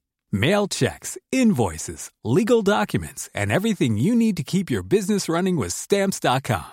Seamlessly connect with every major marketplace and shopping cart Schedule package pickups and see your cheapest and fastest shipping options from different carriers with rates up to 89% off USPS and UPS rates. And with the stamps.com mobile app, you can take care of mailing and shipping wherever you are. Make the same no-brainer decision as over 1 million other businesses with stamps.com. Sign up with code program for a 4-week trial plus free postage and a free digital scale. No long-term commitments or contracts. That's stamps.com. Code program.